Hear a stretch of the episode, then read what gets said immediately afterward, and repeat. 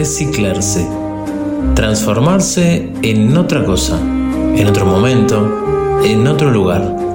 Porque somos energía, luces y sombras. Y con esto, la mejor versión de nosotros mismos. Hasta ahora. Te invitamos a compartir las tardes de los lunes y los viernes. En una buena, vuelve. Pero no somos los mismos. ¿Y vos? Conducción y producción, Federico Rieffel. Fabián Gusoni. Franco Marenco. Gastón Pinela. Ana da Costa.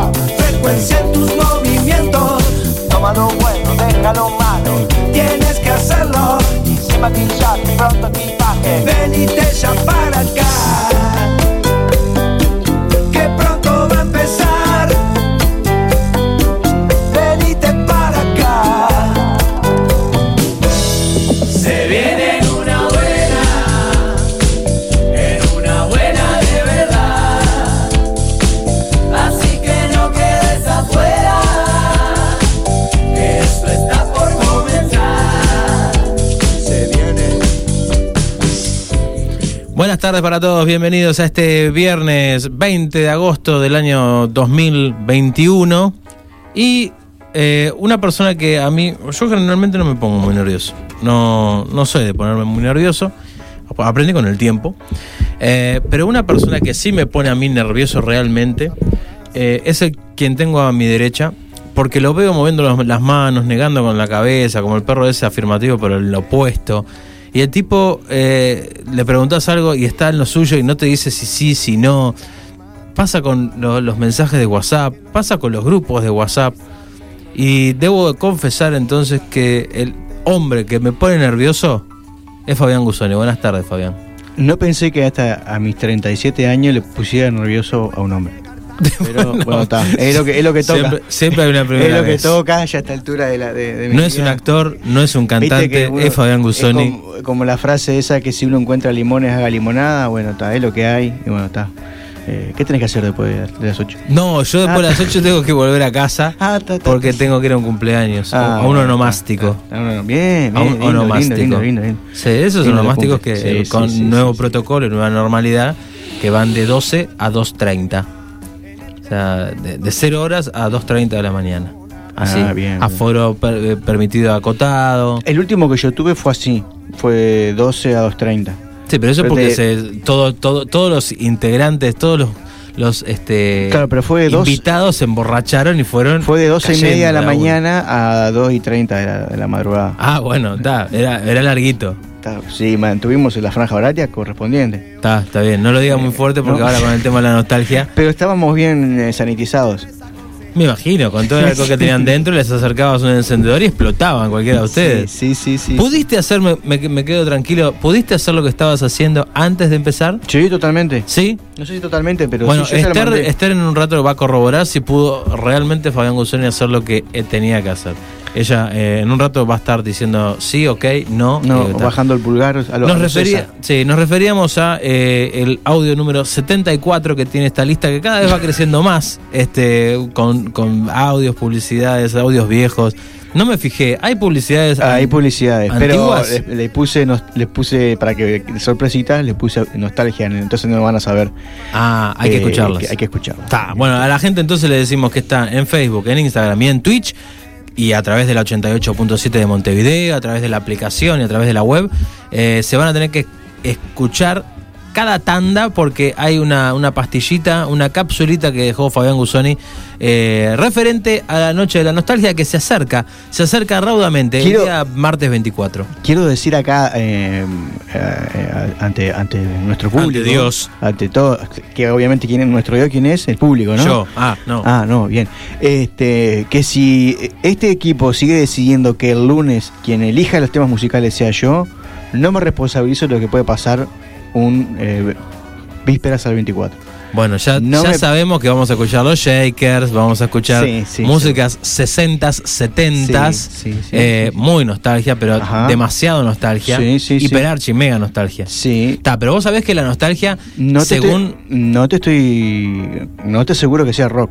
Bueno, Eh, pura y exclusivamente. bueno, vos sabés que la nostalgia, según dicho del propio creador, eh, el, habla de 10 Pablo Ernesto de Lecuder. Pablo Eduardo. Pablo Eduardo. Está, es eh, un periodo de 10 años hacia atrás. Sí. O sea, a partir del 2011 ya es nostalgia.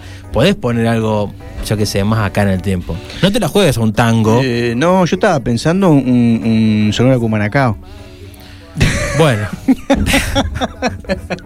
yo no sé. Después, eh, después atenete a las consecuencias. Claro, claro que sí. Lo- las, los temas de hoy son todos más de 10 Sí, años para y atrás. me tomé el, me tomé el Y- trabajo de anotarlo, porque si no, después no y, a este, pre- y tienen y tienen la, la curiosidad o por lo menos los elegí siendo para mí y para mucha juventud temas referentes en, en- en nuestra, en nuestra juventud ¿no? Sí, sí, los sí, 90 sí. Esos temas fueron Fines de los 90, principios de los 2000. Sí, sí, sí, ahí hay algún, algún temita de principios de los 90 pero estás, van por ahí Muy bien, está bien, es lo que vamos a escuchar entonces más tarde. Pero dentro de este programa fabulantástico que tenemos el día de hoy, vamos a contar con la presencia de. oh, vamos a arrancar con la ausencia de Ana da Costa, que le mandamos un beso grande, que está encobichada en su casa. Eh, y vamos a tener un reemplazo de esos que decís, eh, ah, estamos, estamos jugando con primera. El otro se me queda mirando, ¿no sabes? Estaba- me- me- sinceramente estaba pensando en otra cosa bueno, en el Puedo- espacio de emprendizaje. ah bien en el aprendizaje Karen. En el, en espacio de emprendizaje. estaba escuchando eh, terminando de escuchar el del sol Está bien, bueno, andate de acá, por favor. Después que cortes el programa, andate. Eh, aderezado con un poquito de col- columna de alimentación consciente, va a estar con nosotros Karen Hernández, más conocida en redes sociales o en Instagram como amo cocinar, amocomer.uy. Eh, amo comer uy. Quiero decir que entré hoy para ver su, su Instagram y me declaro un ferviente fan de su Instagram. Bueno, vamos a estar hablando, hablar- hablando de ella, vamos a hablar de, de su emprendimiento y seguramente alguna cosita de, de alimentación vamos a, estar hablando con ella. Además va a venir para cerrar el programa como lo hace siempre Franco, porque es la hora que le queda cómodo, Bien. porque él duerme durante el día, hay que Hasta las seis, seis y media. Exacto, es un tipo vampiresco, ¿verdad? O sea, de, de noche sale, hace sus cosas Sí, sí, sí. y de día duerme como un- una tapia. No sé qué es una tapia, pero ¿viste cuando dicen que duerme como una tapia? ¿Nunca escuchaste la expresión La como una eh, tapia? Sí, la tapia no es lo de que va arriba de las de las tumbas. Pa, eso es lápiz. No, es lápida, perdón, perdón, lápida. Claro, está, pero Lápida. habría que indagar un poquito. Bueno, Franco va a venir a hablar sobre la cultura de la cancelación. Eh, yo no, no la tengo muy junada, eh, realmente. Y, Sí, y hoy sí vamos a debatir. y hoy habla- hablemos de la, de la Yo sí, cancelación. yo sí, yo sí. Yo te pido, por favor, Que hablen de la. No, pero que hablen de la cancelación. No se vayan por las ramas no, no, sí, la con columnas pasadas. No, no, no. O sea, Vos ese, dijiste tal cosa. Claro, ese background usalo en otro momento. Ya dijimos, No, no, no. dijimos que vamos a hacer un programa los miércoles que sea solamente el debate entre el lunes y el viernes, así nomás. Seguro. O sea, se va a llamar así, el debate entre el lunes, y lunes y viernes. viernes. No, no, este, sí, sí está bueno. Está bueno eh, poder compartir y, y, este y escucharlo a Franco que siempre trae cosas interesantes. Y además vamos a estar hablando de agenda cultural, que hay, eh, por suerte, muchísimas, muchísimos eventos para ver en teatro, en mus eh, para ver el, este, eh, recitales de, de- de música. eh, hay un montón de, de cositas lindas. Y también en un descubridor que va, va a empezar a, a mostrar diferentes partes del país. Hay una, una entrevista, una nota con una recepcionista de un hostal muy lindo en, en Dolores, en Soriano, que nos va a estar contando qué más hay, además de, de- de poder acercarnos a ese a- hostal, el hostal del Espinillo, eh, bueno, qué más hay en, en la zona, alrededor de, de Soriano. La fiesta de la primavera, ya te lo dije el otro día. Tierra adentro, bueno, a ver, pero es algo para ir todo el año. Ese, ese No, espacio, no, ese vos- lugar. vos estás muy exquisito también. No, al revés. O sea, justamente, el invierno. En el invierno la gente, ¿qué tiende a hacer? A quedarse en su casa, a la estufita. No sé, preguntá de los Al- hinchas del invierno. Al que le gusta el turismo invernal, ¿no? Eh, tiene que tener lugares para ir. Entonces, hay eh, diferentes opciones y bueno, esta es una de ellas.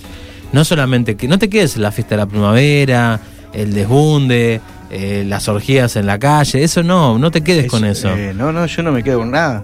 Bueno, vos lo que tenés que hacer es escuchar, tomar esa información. Abrir la mente. Abrir la mente, abrir la billetera. Abrir la billetera, y, y tomarte un ómnibus hasta ahí Ah, o hacer dedo. Hacer. Y después abrir la billetera en el Y hostal. pone, ahí va. ¿Está? Como, como corresponde.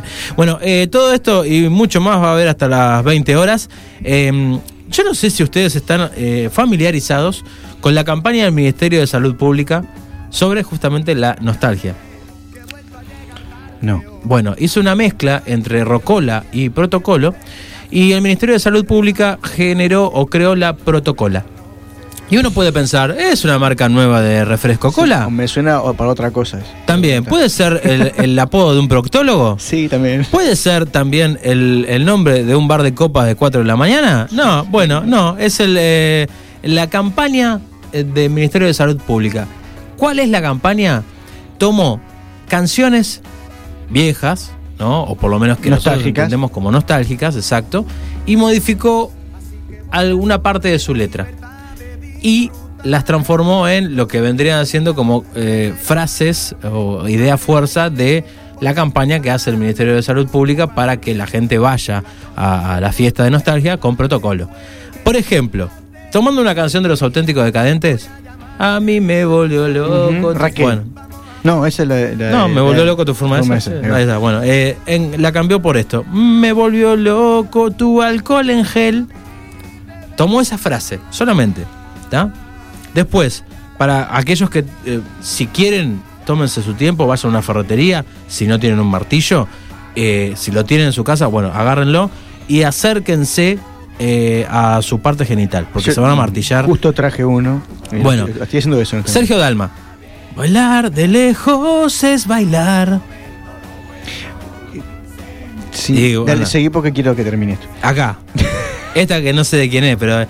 Ah, de Rafael Acarrá. Fiesta, qué fantástica esta, fantástica esta fiesta. Qué fantástica, fantástica esta fiesta. Esta fiesta con barbijos y sin ti. O sea, ahí es como una dicotomía, ¿no? una- O sea, si es una fiesta y te pone barbijo, ¿por qué no va a haber gente? Claro. Estás solo en la fiesta. ¿Qué es la fiesta? ¿Hiciste vos solo? Una fiesta en Zoom. En Zoom. Por Zoom, como hicimos hasta hace poquito. Bueno, después, digo, hay una de. Protocola fusiona dos conceptos. Por un lado, el cumplimiento de los protocolos y por otro lado, Ah, bueno. Ah, se- Ella. No, no, pensó, pensó Esther que en, en incorporar a, a la persona esta que estaba hablando. ¿Quién era que estaba hablando? La- que la- salen. Ah. En Twitter, el. Ministerio de Salud Pública Ah, es un informativo. suena informativo. Porque Esther no nos escucha a nosotros. O sea, Ella hace- está- ella se, se escucha el informativo porque, claro, A las seis está qué- escuchando el informativo. ¿Para qué ¿Para qué me voy a escuchar ese? No, no. No, es que en realidad, Esther, si la buscas, si buscas el audio, lo que vas a encontrar es la canción original. No se molestaron en modificarlo. Solamente hay una placa, ¿está? ¿Qué escrita? escrita por encima de la canción en la que dice, ah, en la que la modificación eh, se presenta como ¿Y dije nadie yo. va, nadie va a interpelar al, minis- al ministro por esto? No, eh, renunció Germán Cardoso, el ministerio, el ministro de Turismo, pero no, de acá no dijeron nada. Yo no puedo creer que nadie ahí me lo llame a, a sala al ministro. Pará, pará, esta es buenísima. Resistiré, aunque haya poco aforo. Y así sigue. ¿Y? No, y así sigue. Así Claro, dice, no. resistiré, resistiré. ¿Qué- ¿Queda mucho? No, y la última, pará. Ah, está, la, está, última está. que yo encontré. Esta es más cumbia. Pará. Ti, ti, ti, ti, ti, ti. Más de un metro me separa del amor que En realidad está. son varias por lo que estoy viendo. Sí, No son muchas. porque viste que salta. No, no, pero son muchas, son varias. Lo que sí. Eh, Yo tengo el miedo que el sobrante de producción de cannabis que, que declararon el otro día lo estén usando en, en los- las tormentas de idea del ministerio. eh, yo creo que el Ministerio de, de Salud Pública, si tiene un, un equipo de. Yo qué sé, de publicidad, y habría que echarlos. No sé. A ver, ahorrar, esto lo estamos pagando nosotros, ¿viste? Cuando Sí, sí, salta, esto, esto sí lo estamos pagando nosotros. Salta el viejo anárquico, eh, esto lo estamos pagando nosotros. Bueno, esto sí lo estamos Esto sí lo estamos pagando. Nosotros. y yo no quiero pagar esto. Porque no sé, creo que hay. Prefiero, gente- que, prefiero que, lo, que lo gasten en, en, en, en comer, en, en nepotismo. También. Bueno, no sé si tanto. Hay, hay mucha gente que está capacitada para hacer. No dudo que las personas que lo hicieran estuvieran capacitadas, pero. Hay que ver el presupuesto. Pero no me pueden poner, no me pueden hacer otra cosa, algo más elaboradito. No, parece que no. Bueno, está. Esto es lo que el Ministerio de Salud Pública hace para invitar a la gente a que salgan a hacer eh, su, bueno, su nostalgia el día 24. O sea, el lunes, eh, bueno, para... ¿Cómo? No, no, no está saliendo nada. Pero Esther está buscando. Esther está buscando como un perro sabueso. Sí, Mi- aunque sea una. Es que en realidad es lo que te decía, solamente se escucha la canción original. Eh, lo único que hay modificado es un texto en una placa. Es decir, no vas a escuchar No vas a nadie cantando resistiré, aunque haya poco aforo. No, eso lo hacemos nosotros porque Claro, claro, y claro. gratis lo estamos eh, haciendo. Capaz que también nosotros estamos juzgando mal porque en realidad lo que va a haber pasado que quién se iba a prestar por más que le paguen a cantar eso, ¿no? Bueno, yo sé uno que sí. Sí, Estu- entonces- estuvo en esta radio antes que nosotros, eh, un día... Sí, sí, yo sé uno que sí. sí, Yo sí. sé uno que sí. que, que está en la televisión, así. eh, un muchacho rubio. que es- también jugó en, el club de fútbol, Defensor Sport. ¿Marcelo Tejera? No, no, no. Ah. Parecido. no. Bueno, Marcelo Tejera. Marcelo Tejera. No, no. Eh, no, eso. eh. Ah, estaba describiendo a- al, al individuo que podía haber cantado Esa canción. esa canción o estas canciones del Ministerio de Salud Por Pública dinero. por una, una plata, ¿no? O sea, El mercenario de la cultura. un mercenario. Bueno, exactamente. Sí, sí. No sé ¿Sabés quién quién, es, pero- quién está de parabienes con esta vuelta de la, de la fiesta de la noche de la nostalgia? ¿Quién? La gente de AD Event Decord. AD, ED AD Event Decord. eh, así está escrito en Instagram. Es AD Event Decor. Que nos va a hacer una fiesta Vas- no, es que no tiene tiempo porque está organizando 10 fiestas de a la vez. Defensor Sporting. campeón. Bueno, eh, 54. podría ser una Todo fiesta de vestido de Defensor defensor, todo. Sí, sí, sí. Con Eh, pelucas de Marcelo Tejera, todo. Va, va a ser difícil porque se le pidió exclusivamente también que busque a los jugadores campeones de Defensor Sporting, pero claro, no queda alguno, ninguno vivo en realidad, No, o sea, sí. tanto tiempo hace eso. Bueno, Andrea Dabove, Event Decor en Facebook, o si no, AD Event Decor en Instagram, la buscan por allí y si no pueden llamar al 094-278-418. Ella te hace toda la decoración de tu fiesta, eh, fiestas y eventos, eh, lo hace artesanal a tu gusto, como dice Fabián, una para Defensor Sporting, ella va, te busca los diseños de camisetas de, de 1930 hasta la actualidad, te hace tortas. Todo, todo, todo. Eh, los globos, obviamente, violetas y blancos en su totalmente. defecto. Eh, pero bueno, tienen la posibilidad de comunicarse con AD Event Decor y hacer tremenda fiesta del 24 de agosto. Bebida fría siempre. Bebidas frías, por Va a estar muy frío hoy. Todo- todas las, las bebidas eh, que, que, mm, corren en, en esa noche de nostalgia, que va hasta las 5 de la mañana máximo, eso quiero que lo sepan también, eh, es frío. ¿tá? Eh, hasta las 5 de la mañana desde las 12 de la noche. Es decir, todas las fiestas tienen una duración máxima de 5 horitas. Y nos vamos a ir a la pausa escuchando la primera de las canciones que el señor Fabián Gusoni eh, a- armó en esta lista. Y mientras nos vamos a comunicar con, con Karen, eh, a- vamos a hacer el, El StreamYard. el StreamYard para, con, con Karen Hernández. La canción que vamos a escuchar a continuación, ¿te acordás? Sí, me acuerdo. ¿Sabés? ¿Estás seguro? El ritmo del barrio. Ahí va. De abuela Coca. Ahí está.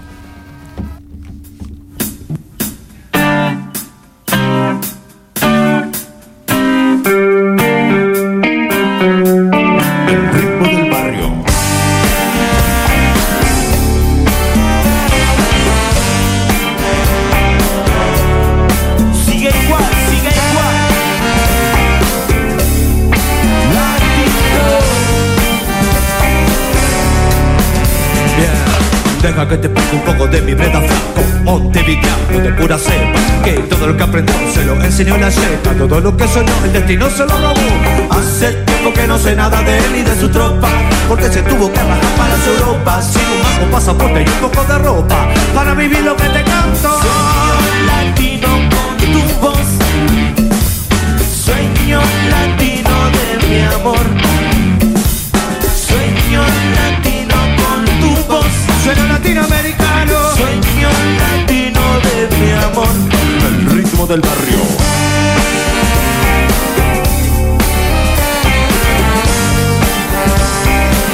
Bueno, es un busca vida de gran tesoro. En compra verde tiene gasta, pero no le queda reto porque le gusta la farra. Una buena bata, unos buenos grilos, los tamangos bien luchados. Y a la pista, mis amigos, quiero que lo sepan. Que el saco del Yoruba de pura cepa. Haga lo que haga y sepa lo que sepa. Y él ya cumplió. Con su sueño, hermano. Sueño latino de mi amor.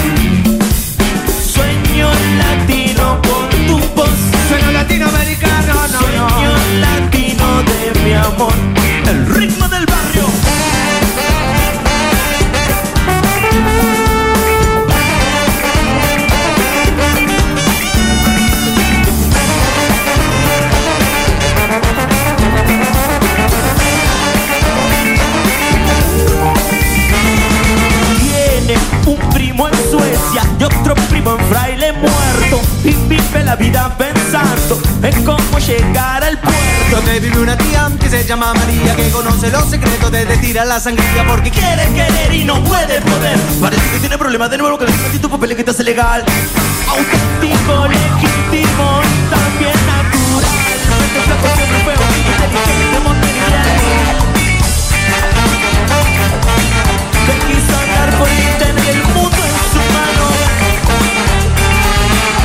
lo que ves, mira lo que ves, mira lo que ves. Ves que el mundo va girando al revés y te sacude la cabeza y los pies. Ves que el mundo va girando. Ves que el mundo va girando al revés y te sacude la cabeza y los pies. Ves que el mundo va girando. Ves que el mundo va girando al revés te sacude la cabeza y los pies. Ves que el mundo va girando. Si quieres, si quieres, si quieres saber, pregúntela pues. Ves que el mundo va girando al revés te sacude la cabeza y los pies. Ves que el mundo va girando. Esto es el ritmo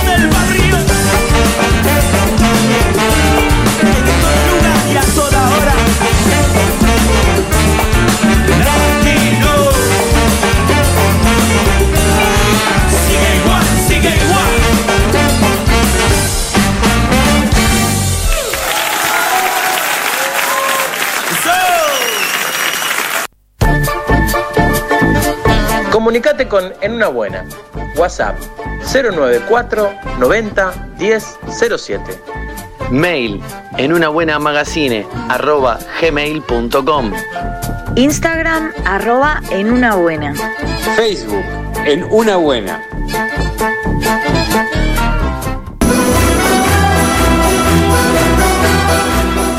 El centro comercial del Parque Posadas abrió Valle del Nilo, almacén natural y tienda de plantas, donde podrás encontrar granos, cereales, semillas, frutos secos a granel, productos para celíacos, gran variedad de salvados, moliendas, harinas y féculas y una amplia variedad de yuyos, algas, condimentos y especies. Y además, todas las plantas de interior, exterior, árboles, huerta, aromáticas, tierra y fertilizantes o lo que necesites para tu jardín. Pedí las listas de precios por WhatsApp y recibilo en la comodidad de tu casa al 092 003 079. Envíos sin costo. Busca Valle del Nilo en las redes sociales y participa de los sorteos semanales por una hermosa planta de interior. Valle del Nilo 092 003 079. Si necesitas hacer una mudanza, no lo pienses más. DT Transportes es una empresa especializada en servicios de mudanzas. Más de 20 años de trayectoria. Armado y desarmado de muebles, sanitarios, electricistas, albañiles, limpieza post y premudanza, venta de insumos. Coordina ya una visita gratis. Consultas al 094 477 139 o al www.dt.com.uy. Múdate feliz, múdate con DT Transportes.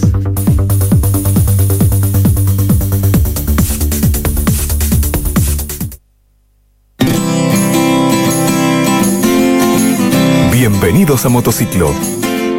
Ser más grandes es ofrecer las mejores marcas del mundo y estar más cerca, tener siempre los mejores precios. Más grande es la tecnología que viene y más cerca es llevarla a cada rincón del Uruguay. Ser más grande es brindar miles de novedades, deseos, regalos. Y estar más cerca es saber exactamente cuál necesitas. Motociclo.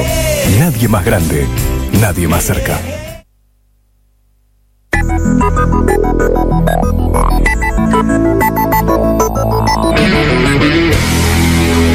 Es verdad, alguna vez en la vida nos preguntamos, ¿de qué me gustaría vivir? ¿Tengo que ser empleado y trabajar para alguien más toda mi vida? ¿Puedo concretar mi negocio personal?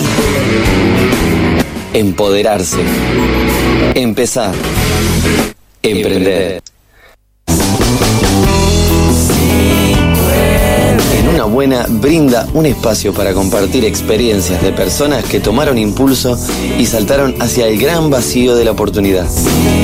Emprendizaje.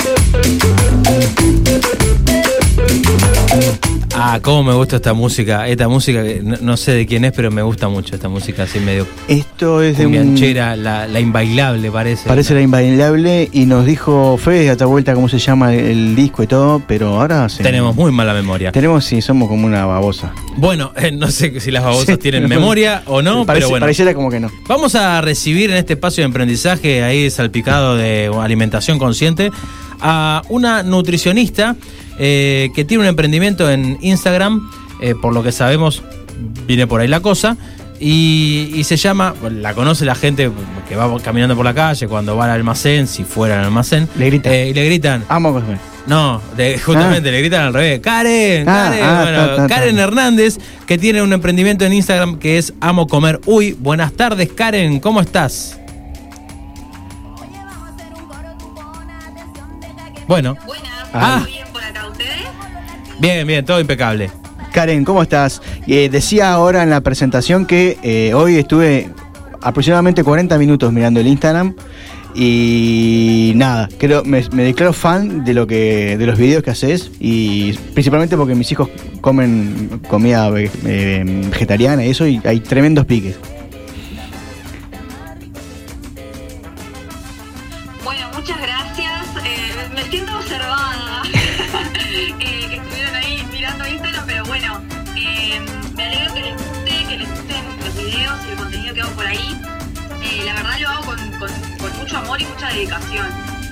Karen, en realidad te tendrías que sentir observada porque, claro, si estás en una red social, es para eso, básicamente. Y hablando de esto, em- em, a- arranquemos por el principio, ¿viste? Como eh, eh, el huevo y la gallina, que capaz que no se ajusta mucho a vos, pero está.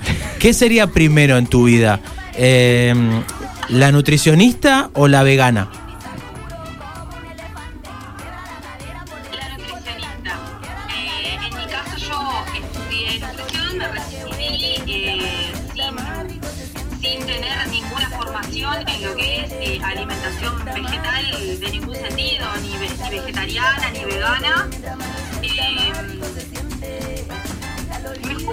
Escucha? ¿Se me escucha bien? Sí, sí, se te escucha bien. Te escuchamos, te escuchamos. Sí, hay un poquito de delay, delay, pero te escuchamos bien. El delay es eh, lo único que nos mata, pero después se escucha perfecto.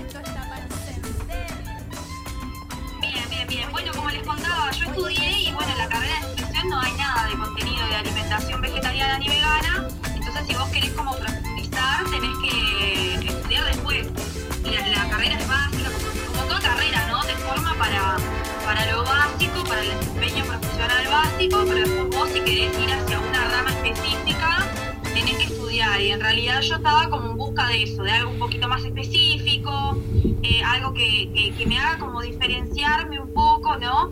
Y, mm, y tal, y empecé a estudiar alimentación vegetariana porque me gustó. Me pareció que, que, por ejemplo, estaba mucho también en auge el tema de la nutrición deportiva, pero la verdad es que yo soy cero deportista, entonces es como que yo sentía que no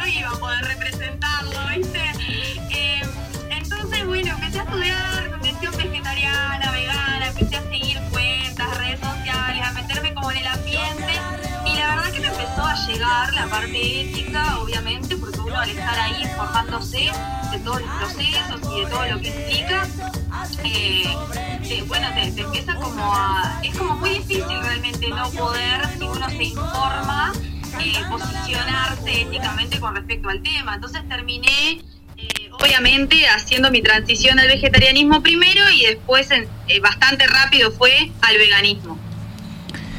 Em, Karen, eh, es interesante porque los que mm, toman esta decisión de ser, de ser veganos o vegetarianos, uno de los grandes problemas o de los grandes desafíos es poder hacer una comida que, que aparte nutra, ¿no? Y todo el tema de eso. Y, y- en esta situación, con este proyecto, vos unís la- las dos situaciones que son para quien toma la decisión de dejar la- lo- los productos eh, animales y, y- y procesados y ese tipo de cosas, son los dos grandes desafíos, ¿no? Sí, igualmente te comento, eh, depende desde donde vos lo mires. Si uno lo mira parado desde una alimentación tradicional, donde tenemos carne y guarnición, obviamente que uno piensa, bueno, está perfecto, saco la carne y me quedo con el arroz, con la papa, con, con la lechuga y el tomate. Entonces, lógicamente que si me quedo solo con eso, y sí, me van a estar faltando nutrientes. No por el hecho de que haya sacado la carne, sino porque estoy simplemente sacando un grupo de alimentos y no estoy incorporando ningún otro. Es como que estoy, eh, lo- se hace una reducción. Entonces, en realidad, el desafío creo que mm, más mm, que, que- o sea, no es una dificultad, sino una apertura a consumir otro tipo de, de alimentos. Seguramente si ustedes estuvieron viendo por ahí la cuenta, eh, comparto como eh, bastantes recetas y además recetas con legumbres, frutos secos, semillas, hongos, que de repente no son grupos de alimentos que en la alimentación tradicional estén tan presentes. Por ejemplo, a mí me pasa que cuando yo comía carne, cuando consumía lácteos, huevos, mi alimentación era súper monótona, o sea, yo tomaba un café con leche, tostadas con queso untar y después cada vez que me comía una milanesa con arroz y era como que era así, viste, como muy básico. Sin embargo, cuando empezás a dejar de lado esos alimentos y empezás a explorar los vegetales como ingrediente en realidad, te das cuenta que hay tremenda variedad y ahí empieza como a agarrar gusto la cosa, ¿no? Y, y a decir, bueno, está, perfecto. Eh, puedo hacer todas estas recetas, puedo combinar estos alimentos. eh, y ahí como que se enriquece. Yo creo que no cuesta tanto después que le agarras la mano más que nada a la cocina para que las cosas te queden ricas. Karen, vos acá con, con esto que estás diciendo estás mostrando eh, creatividad, o sea, tenés que ser creativo a la hora de cocinar, capaz que te gusta agasajar a algún otro y también te gusta que, que tengan linda pinta los platos, como hemos visto, y tenés que ser creativo a la hora de, bueno, si tengo que comer determinadas cosas, tengo que ver qué, es lo que me, me- me gusta más, qué es lo que me conviene más, qué es lo que, que- que me llena más, ¿no? Eh, a la hora de llevarlo a un- una página de, de Instagram, ¿qué, qué es lo que querés mostrar? O sea, ¿cómo sos creativa o cómo mostrás tu creatividad en la, la página? Bueno, primero que nada, la página, el nombre que tiene la página es la realidad. O sea, yo amo comer. Eh, a mí todo lo que yo pongo en la página son cosas que yo de repente dije, pa, no sé, quiero hacerme una, no sé, yo qué sé, lo que se me ocurre, una pasta con una crema de, de hongos y, no sé, y puerro. Qué rico, y uno piensa ¿no? en la comida y dice, pa, qué más que estaría cocinar esto, qué más que estaría comer esto. Eh, y yo lo, lo- empieza así, en realidad empieza como un antojo, ganas de comer algo que yo tengo, ¿no? Y ahí digo, bueno, ¿cómo lo puedo hacer? A ver, esta receta, ¿qué le puedo poner? Tal, le pongo puerro, le pongo cebolla, después le pondré tal cosa, tal otra, y así la voy craneando la hago, la pruebo, veo que quede rica, la filmo o le saco una linda foto y la comparto. Viene por ese lado en parte y después por otra parte, por otro lado también voy viendo qué necesita la, el- el- la comunidad, la comunidad Amo Comer. Bueno, ¿qué es lo que necesita? ¿Qué es lo que en este momento, por ejemplo, esta última semana estuve hablando mucho, el tema central fue el calcio eh, la leche, porque hubo toda una polémica con una cantante que, que hizo como declaraciones en contra de la leche de vaca y bueno, se armó todo un, una polémica muy interesante como para analizar desde el punto de vista sí nutricional, pero también social. Entonces, por ejemplo, me pareció que ahí había tremendo nicho para hablar. Entonces, toda la semana fui hablando del tema, fui desmitificando cosas, dando información y brindando recetas para las personas que, que de repente quieren dejar los lácteos, pero se ven muy atadas a ellos porque, por, porque les gustan, porque toda la vida los consumieron.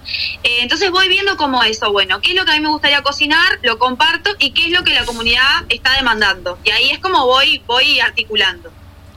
En lo que yo noté en la página, que me, interesó mucho, es que eh, esto que a veces nos pasa de que eh, comer eh, este tipo de, de este tipo de formas es complicado y es engorroso y es difícil. Y los videos y, y, bueno, las recetas que vos compartís, desde mi perspectiva, eh, tiran abajo eso. No es complicado comer de esta manera y, y- y aparte estimula la creatividad. ¿A vos eh, eso lo, lo- lograste descubrir enseguida que tomaste la decisión de abrir el emprendimiento o es algo que lo fuiste eh, descubriendo en el tiempo?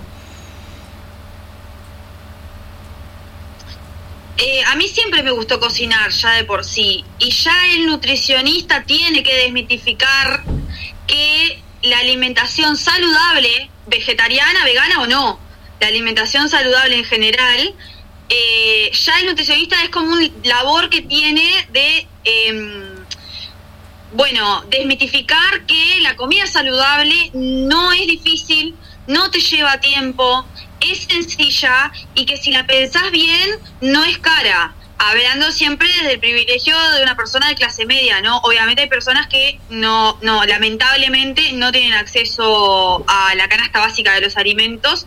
Eh, hablando como de las personas que tienen acceso a una cuenta de Instagram, un celular, ¿no? También como ahí ubicándose como desde ese punto de vista. Eh, entonces, no, es no me fue tan difícil porque en realidad yo ya lo hacía desde antes, esto de simplificar recetas. De hecho, la cuenta de Amo Comer la abrí eh, y todavía no era ni siquiera vegetariana. Si ustedes van al fondo, al fondo de mis posteos, van a ver eh, pollo, van a ver pescado, por ejemplo. Eh, y eso, bueno, fue algo que yo fui cambiando con el tiempo y no me pareció que estaba bueno borrarlo porque es parte de mi proceso, obviamente. Eh, y bueno, y, y está ahí y yo siempre hice ese labor. Entonces, cuando cambié la alimentación, no me fue tan difícil demostrar que alimentarse así es sencillo porque yo ya estaba demostrando desde antes que alimentarse saludable era sencillo. Entonces, simplificar para mí no es una dificultad, eh, me, me- me sale simple simplificar, digamos. Bien, antes eh, de, seguir, te, vamos a decir que después de cada pregunta que nosotros hacemos, siempre hay, hay como un bachecito, un, un delay. Entonces, ese delay nosotros, una vez que te hagamos la pregunta, lo vamos a tapar con un presenta algo o amo comer. Te lo aclaro porque después de que te haga la pregunta va a sonar un amo comer uy presentando este espacio. Eh, la- lo que te iba a consultar era eh, respecto a Instagram. eh, ¿Cuáles son los tipos de publicaciones? Viste, está el reel, el historia, eh, bueno, una publicación normal, eh, a la que responden más tus seguidores. Presenta. Amo comer.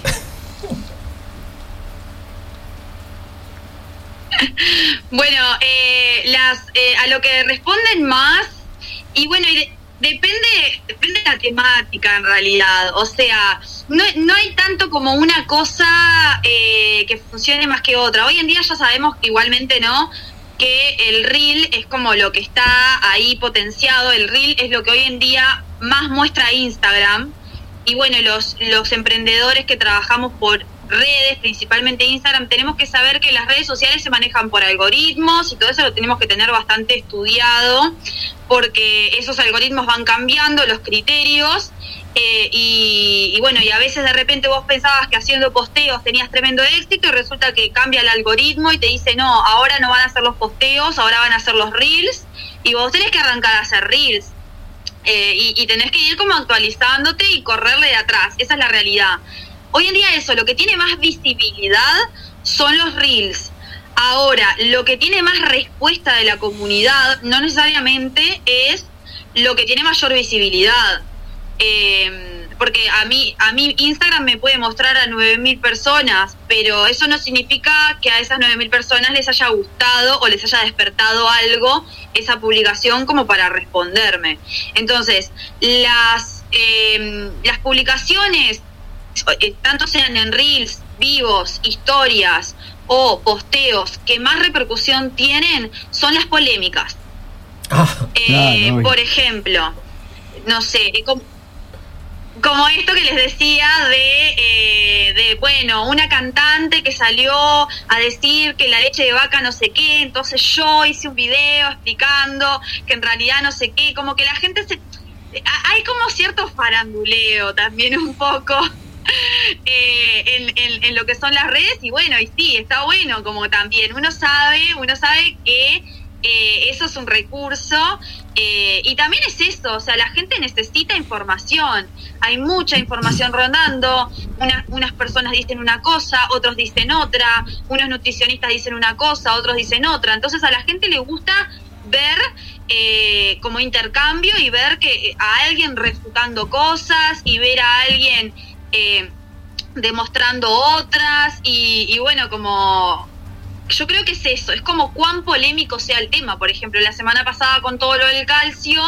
sí, obviamente hubo un montón. Yo veo en las, en las estadísticas de Instagram y hay un montón de actividad más con respecto a quizás la semana anterior. Estuvo como mucho más movida la cosa. Porque yo estuve abordando un tema polémico que es los lácteos, cómo dejarlos, eh, que se puede vivir sin, sin lácteos, que hay calcio más allá de los lácteos. Que eso es un tema que, bueno, sí, es sensible y es polémico. Entonces eso genera pila de respuesta.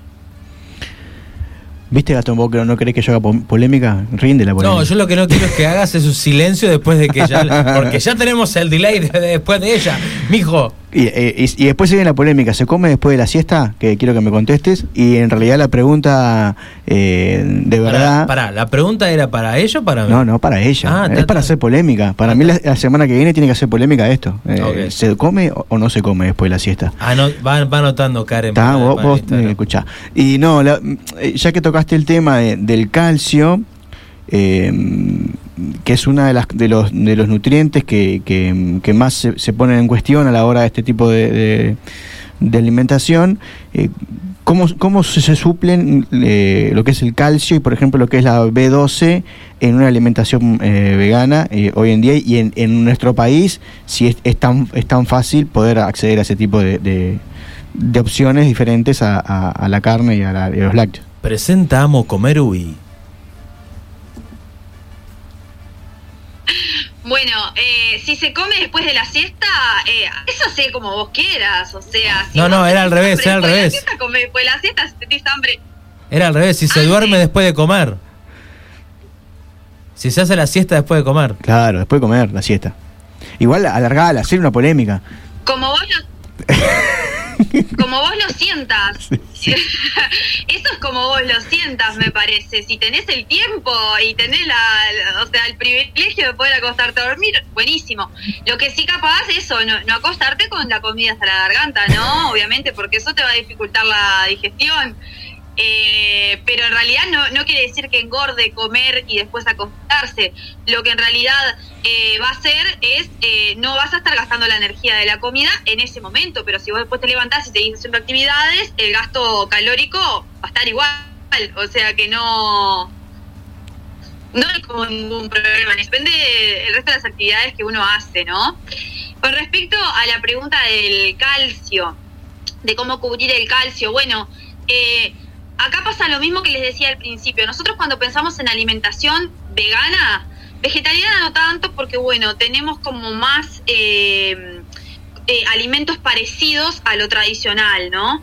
Pero la alimentación vegana nosotros tenemos que pensar que va a haber una gama de alimentos que probablemente sean nuevos y que, en la alimentación común no están. ¿Por qué? Porque estamos tan, eh, tan reducidos a la carne y la guarnición, como yo les decía hoy al principio.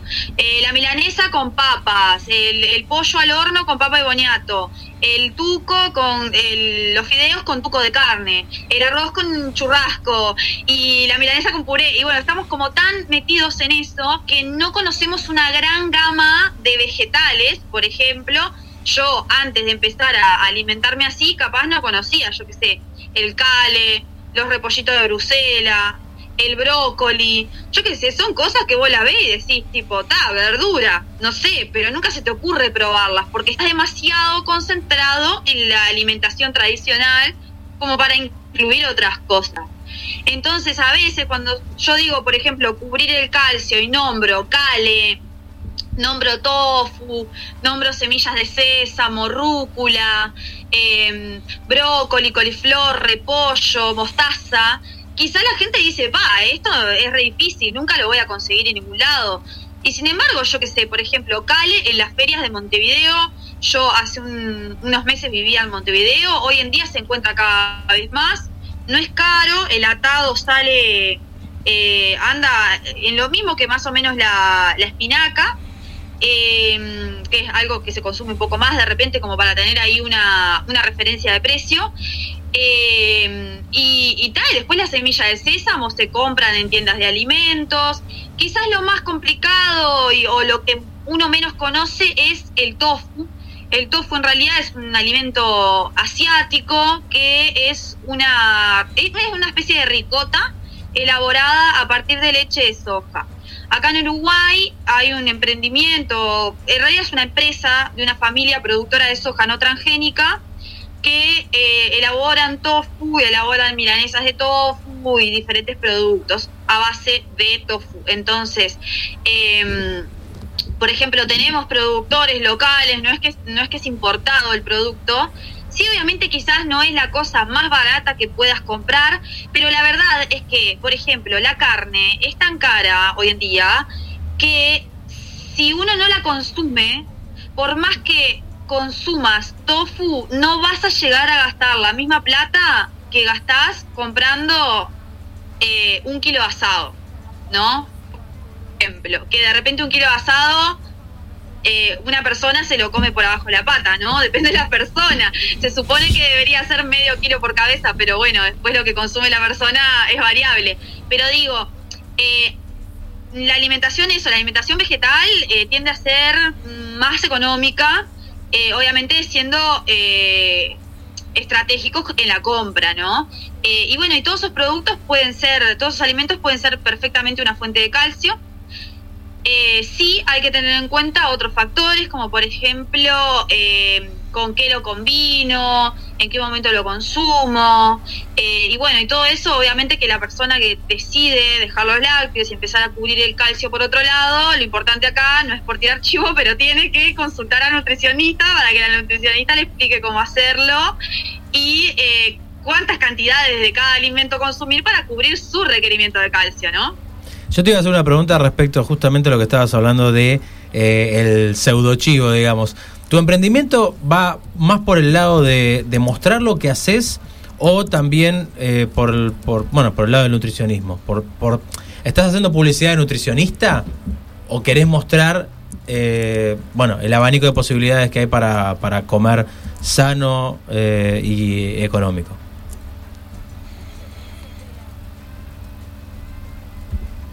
Las dos cosas, en realidad. O sea, para mí la red social me abre un montón de posibilidades de trabajar. De hecho, yo trabajo en consultas eh, presenciales y online y eh, la, el 99% de los consultantes llegan a través de Instagram hoy en día. Hoy en día Instagram es mi fuente de trabajo. La población con la que yo trabajo es una población relativamente joven, eh, te diría que entre unos 15 y 35 años. eh, y, todos eh, usan Instagram y todos me, contan- me contactan por ahí. O sea, en realidad Instagram es mi fuente de trabajo, pero no todo lo que hago es para atraer eh, consultantes. En realidad yo también tengo una cuota de activismo porque creo en esta causa. Entonces, eh, hay contenido que yo realizo para llamar personas que consulten y hay contenido de difusión porque a mí me interesa que esta alimentación, que este, que este modo de vida y este, mm, este posicionamiento ético se expanda y se comunique y sobre todo que se desmitifique que que somos personas raras o que comemos lechuga y que estamos como ahí re tristes y re desnutridos, que en realidad nada que ver. Y a veces capaz que es, los comentarios que uno, que uno escucha, como que sentís que los veganos esto, como que la gente los ve. Bueno, yo misma antes, ¿no? Yo decía vegana, pero ni en pedo. Mirá si voy a dejar de tomar el café con leche, milanesa, olvídate, o sea, esta gente está mal de la cabeza. Eh, y sin embargo, bueno, cuando, cuando empezó a cambiar, cuando empecé a cambiar la cabeza y todo, y a conocer gente también ahí en la, en la movida de todo, me di cuenta que nada que ver. Entonces está bien, está bueno también como mostrar eh, un poco eso, o sea, es, es por los dos motivos. Bien, eh, bueno, con esto que estás diciendo que la gente vegana es rara y no sé qué, igual, cuando atendiste a Paula de Alba, ahí como que te arrepentiste un poco de, de- de- de esa consulta. Me llegó ese comentario que Paula en un momento entró a la consulta y dijo, eh, necesito un pedazo de chocolate gigantesco, si no, no puedo continuar. Hizo una pataleta, un berrinche, se tiró al piso. ¿Es todo cierto eso? Mira, lo que pasa en consulta es, con- Es, es confidencial. Secreto profesional. eh, es sector profesional. Claro, está perfecto, está no, muy una genia, una genia Pau. ¿Sabes qué te iba a consultar, Karen? Eh, Eh, bueno, no contesté. sí. Sí. No, no, decime, decime, decime. No, les decía que no contesté lo de la vitamina B12, Ujú. que me parece importante también y que es una buena pregunta porque también es otro tema que genera mucha, como mucha interrogante. Eh, y bueno, y es que la vitamina B12 en realidad es el único nutriente que no encontramos en alimentos vegetales.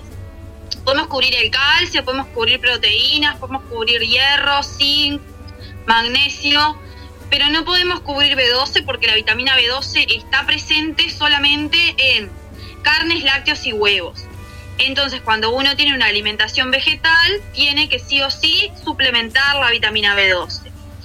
Eh, en ese caso, lo que se hace es se, le pide a la persona que se realice un examen de sangre donde se mida la vitamina B12, como tiene la vitamina B12, porque no necesariamente les falta la vitamina B12 solamente a los veganos, sino que también una persona que come carnes puede tener la vitamina B12 baja por diferentes motivos, por algún tema de absorción, porque quizás come carne pero no come carne todos los días. eh, otros factores como posible medicación y edad pueden hacer que se inhiba la absorción de la B12 de los alimentos. Entonces, en realidad yo creo que la B12 debería ser un chequeo como para el carnet de salud, por ejemplo. Ta, lamentablemente no, no lo es. O sea que en realidad se le pide a la persona que se haga un chequeo para saber si los niveles de vitamina B12 que tiene son normales o si están bajos. Y ahí se ajusta una suplementación. En el caso de que estén bajos, se realiza una suplementación para reponer. Y en el caso de que estén normales, lo que se hace es eh, realizar una suplementación de mantenimiento simplemente para mantener que esos niveles no se bajen, porque si vos no lo estás consumiendo con la alimentación, eh, en algún momento igual se te van a bajar, por más que lo tengas normal. Entonces, en cualquiera de los dos casos, si la, alimenta si la persona no cubre con la alimentación, lo que se hace es suplementar. Bien. Karen, eh, acá en, en nuestro espacio de, de alimentación consciente tenemos una colega tuya que no es nutricionista, pero eh, sí cocina de manera eh, muy rica, saludable y vegana. Bueno, cocina de todas las formas, ¿no? Pero se llama Ana da Costa, tiene un emprendimiento en Instagram también que es Vía Verde Alimentos Sanos. Y ella siempre nos menciona cada vez que- que viene acá, eh, viene con el concepto eh, o con la idea de que el uruguayo tiene que abandonar o tratar de abandonar el bizcocho y el colet de la mañana, ¿no? Como una idea fuerza. Vos si tuvieras que poner una idea fuerza a tu vida o a tu emprendimiento, ¿cuál sería?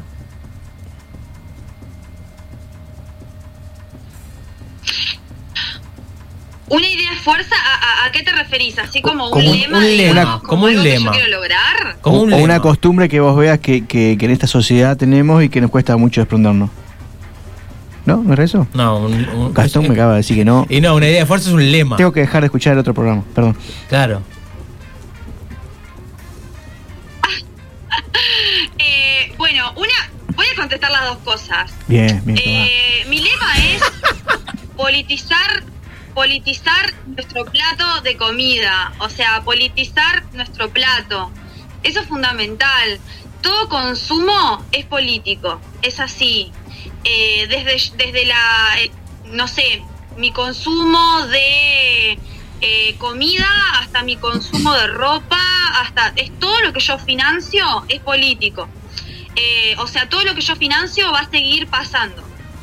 Si yo financio championes elaborados por menores en condiciones precarias, eso va a seguir sucediendo. Si yo financio alimentos producidos a partir de explotación animal, eso va a seguir sucediendo. Eh, entonces, mi, mi lema es como ese, ¿no?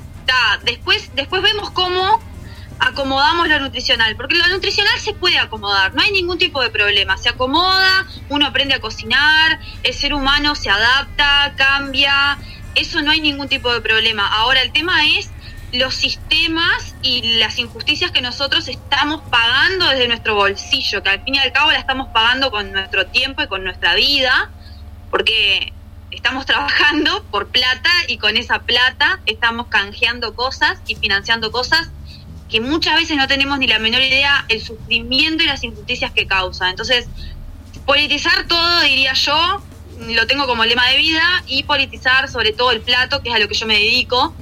Eh, entonces, bueno, pensarlo desde lo político y ahí lo voy cambiando. Eh, y después, un, un hábito uruguayo que yo erradicaría eh, el consumo elevado de eh, bebidas azucaradas. Bien. O sea, eh, bebidas clásicas que conocemos todos, marcas clásicas que conocemos todos, eh, etiqueta roja, bueno, erradicarlo, lo, lo sacaría, en realidad no de, la población uruguaya, de las paz de la tierra, Eh, porque sí, no tiene nada que ver quizás con alimentación vegana, pero es una problemática muy grande que hay, realmente se consumen muchos refrescos azucarados, eh, están, están eh, hechos para eh, ser adictivos, o sea, tienen una combinación ahí de químicos que son para eso. y además, bueno, financian la, la- empresa más grande multinacional que produce estos refrescos, financia un montón de cosas que no están para nada buenas alrededor del mundo, así que lo, lo sacaría del todo, así lo erradicaría. Y aguante el mate. Aguante el mate, loco. Eh, bueno, siguiendo la, la- la lógica de esto y para ir cerrando, podríamos decir si hay que politizar el plato y los veganos, yo creo que leí en algún post tuyo eh, viejo que eh, los veganos eran como considerados una minoría. Podemos decir que el- en política serían el peri, más o menos, una cosa así. Pues porque está, es como medio chico. Eh, le quería agradecer a Karen eh, por, por el tiempo, por, por las enseñanzas. Está muy bueno lo que, lo que estuvo diciendo. Está muy bueno también que entren a Amo Comer Uy en Instagram y, que colaboren con ella. Tírenle polémicas, tírenle polémicas que ella seguramente va, va a cazar el guante y, te va a hacer este, un, post de aquellos que va a tener como 200 mil millones de visitas. Karen, eh, te agradecemos mucho el tiempo, éxitos en lo que emprendas y, y bueno, buen cierre del 2021. Bueno, muchísimas gracias a ustedes por permitirme la oportunidad de estar acá. Yo siempre estoy súper encantada de poder charlar sobre estos temas, eh, porque nada, ya saben, es mi trabajo y además eh, es en lo que yo creo. Así que muchas gracias por el espacio, les mando un beso grande. Karen Hernández entonces estaba con nosotros eh, en el espacio del aprendizaje. Eh, bueno, tra- trayendo a- arriba de esta, de esta mesa de trabajo eh, frases contundentes, fuertes. Fuerte, fuerte, fuerte. Eh, y ahora me hizo acordar a algo, eh, y también me hizo pensar en algo. Las marcas de bebidas cola que, Sí, que tienen las la protocolas. etiqueta, la- bueno, ahí va la protocola, que tienen la etiqueta roja, Sí. no es solamente la más grande, casi todas, si no todas, tienen etiqueta roja. La Sí, tiene contra, un- una situación con el color, sí. sí, la contraria, la opuesta, la, la, Azul. la- la antagónica, que empieza con P, también tiene eh, en- dentro de su Sí. logo el rojo. El, eh, sí, Habría que el- ver porque acá la, marca nacional de acá También es roja. Es roja. La que los conocemos todos. Exacto, eh, es raro y es algo que trajo Karen muy atinadamente, dijo aguante el mate, mate que hoy no estamos tomando eh, por indicación de Esther Ferreira que el lunes Entramos, entramos se acercó en- hasta la puerta y nos dijo con un bat de béisbol Sí. en la mano, sus dedos van a pasar a ser chorizo para perro. Eh, así que ustedes no traigan el mate y... y- Estamos eh, como, es- como, como en la época de los 30 en Estados Unidos, estamos, en la ley en- seca, ley seca, ley de, seca. de mate. Estamos vedados de Vedado mate. de mate. Bueno, eh, ¿tenemos eh, para escuchar eh, música o vamos directamente a... No me acuerdo. ¿No te acordás? No me- ¿Hay música? Sí, bueno, hay entonces música, lo que vamos a escuchar, ¿lo, ¿lo sabés, Fabián Gusoni, o querés que te lo presente yo? Eh, eh, la vela puerca, el viejo.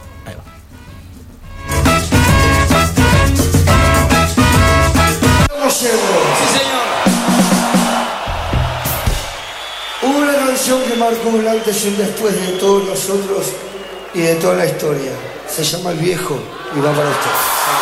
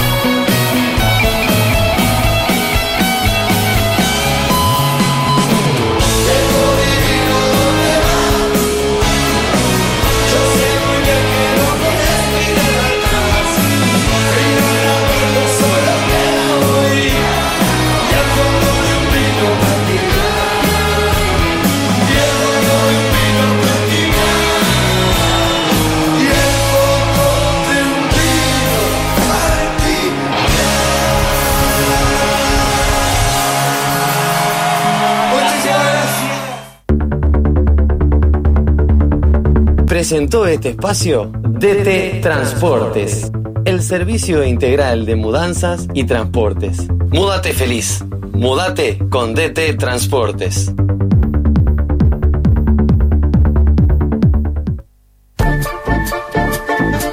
Comunicate con En Una Buena. WhatsApp 094 90 10 07.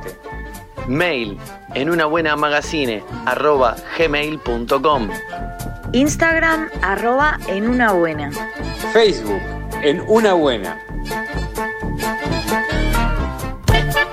El siguiente espacio de En una buena es una presentación de ¿Tenés problemas con la oscuridad? En el campo, en la ciudad, en tu casa, en el edificio.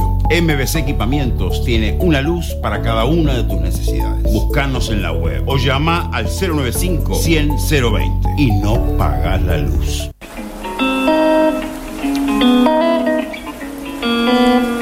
Esta es la cartelera colaborativa de En una buena. Om Yoga, prácticas de yoga tradicional de India. Reiki, masajes, registros akáshicos. Instagram, arroba omyoga.uy. Teléfono 097 384218. Vía Verde, alimentos sin gluten, sin lactosa, sin azúcar refinada. Viandas. Pedidos especiales. Instagram. Arroba Vía Verde Alimentos Sanos. Teléfono 094-737-813. Yanila González, psicóloga. Atención a jóvenes y adultos. Consultas por Zoom y presenciales. Instagram arroba Yanila-González-Garoli. Teléfono 094-467-958. La Nueva Urbana, servicio de catering, pizzas a la parrilla, chivitos, calzones, hamburguesas. En Facebook, arroba la Nueva Urbana. Teléfono 099-056-556. Maja Cocina, comida casera, budines, tortas, galletas, scones, panes, alfajores. Estamos en Parque Posadas. Instagram, arroba maja-cocina-uy. Teléfono 095-776-295. Mencionando en una buena en cualquiera de estos emprendimientos, tenés descuentos.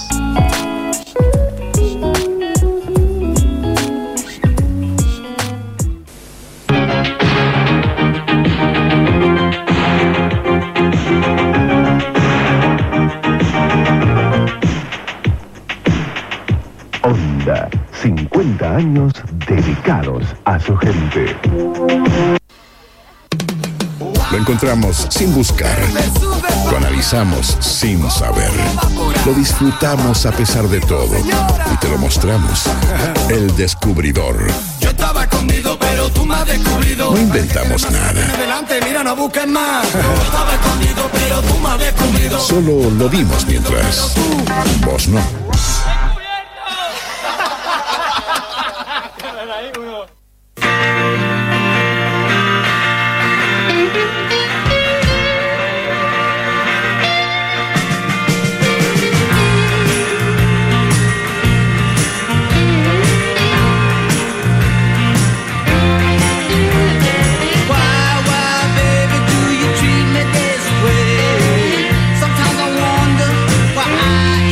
Bueno, hemos vuelto con este descubridor. Muchas gracias a Karen eh, Hernández. Amo cocinar uy, entren ahí, amo comer. Siempre hago lo mismo. Hay gente que está eh, teniendo su, su cuarto de hora de fama porque nosotros nombramos acá desde este, este espacio que, que escuchan 200.000 personas. Eh, bueno, vamos a hablar en el descubridor de lo que van a escuchar a continuación. Cuando se abre una puerta y entra Franco Marenco. Yo lo- lo escucho. Eh, él, arrastra los pies. Ah, recuerden que Franco viene eh, después de su, de su siesta, que viene desde las 6 de la mañana hasta, Seis y cuarto, eh, y hasta las 6 de la tarde, ¿no? Bueno, eh, en el descubridor les quiero mostrar algo nuevo. Yo, eh, por mi trabajo, tengo que andar por diferentes partes del país y en esas partes del país donde estoy, generalmente me quedo a pernoctar en lugares que son muy lindos. Y esos lugares que, que- están en tierra adentro y que le decía bien a Fabián que a la gente que le interesa hacer turismo todo el año, el turismo invernal, el otoñal, incluso el primaveral, como bien decía Fabián, eh, bueno, no saben, desconocen de eh, este espacio eh, que les voy a mostrar ahora. A partir de ahora el descubridor también va a tener estas, estas pastillitas. Lo que vamos a escuchar a continuación es una nota que hicimos con Inés, que es recepcionista del Hostal del Espinillo, que queda en Dolores, en el departamento de Soriano, aquel departamento que se hizo eh, incluso nefastamente famoso por el por tornado Sí. que hubo hace unos años. Eh, bueno, y ella nos va a contar a continuación, eh, bueno, el origen y, y cómo se puede disfrutar de, de este hostal, de este hostal. Ahora sí.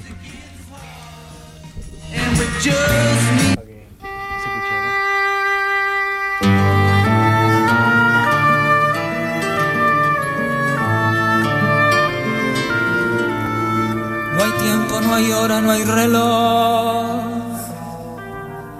No hay antes ni luego ni tal vez.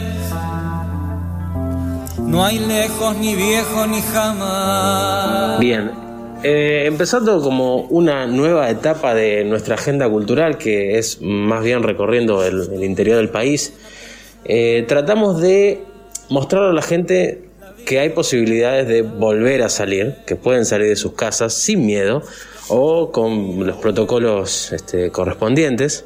No sean tontitos, salgan a la calle. Y vine hasta un lugar, me vine lejos como para decirles, bueno, está, salgan de Montevideo. ¿A dónde podemos ir? Y vénganse como a 300 kilómetros de Montevideo, pero que está bueno, en realidad. Estoy en este momento en la localidad de Dolores, Soriano, y estoy con Inés Silva, que es eh, recepcionista de- del Hostal del Espinillo, un lugar que está divino, divino para venir, disfrutarlo, descansar. eh, y bueno, ella nos va a contar un poquito eh, todas las comodidades que pueden encontrar. Buenas tardes Inés, gracias por estar en el programa. Y lo primero que quería preguntar es, más o menos, de dónde data o cuándo data la, la construcción de- de- del hostal. Eh, ¿Cómo surge? O sea, vos me decías que surgió de la nada, básicamente. Hola, buenas tardes, Gastón, ¿cómo estás? Eh, sí, mira, eh, el Hostal del Espinillo este, fue este, hecho de la nada, o sea, había un, terreno en el cual se compró y había una casa vieja y de ahí se construyó totalmente desde cero. Eh, se inauguró en el año mm, 2009. En enero de 2009 comenzó a funcionar. Este es un hotel precioso, con habitaciones súper amplias para lo que es hoy en día un hotel. Tú estás hospedado, digo, lo podrás este, afirmar por mí. Eh, mira, contamos con 20 habitaciones, eh, dos con jacuzzi, tenemos sala de conferencias, eh, piscina abierta, climatizada, o sea, no súper caliente de terma, pero Sí. templadita está. Eh, sauna con sillón masajeador, súper recomendable. El sillón masajeador yo lo recomiendo 10 veces. Sí, sí, 20. bueno, este, duchas escocesas también en la sala de relax. Ahora contamos con bicicleta de paseo para la gente que viene por el fin de semana, para a pasear. Gimnasio, mini gimnasio también tenemos.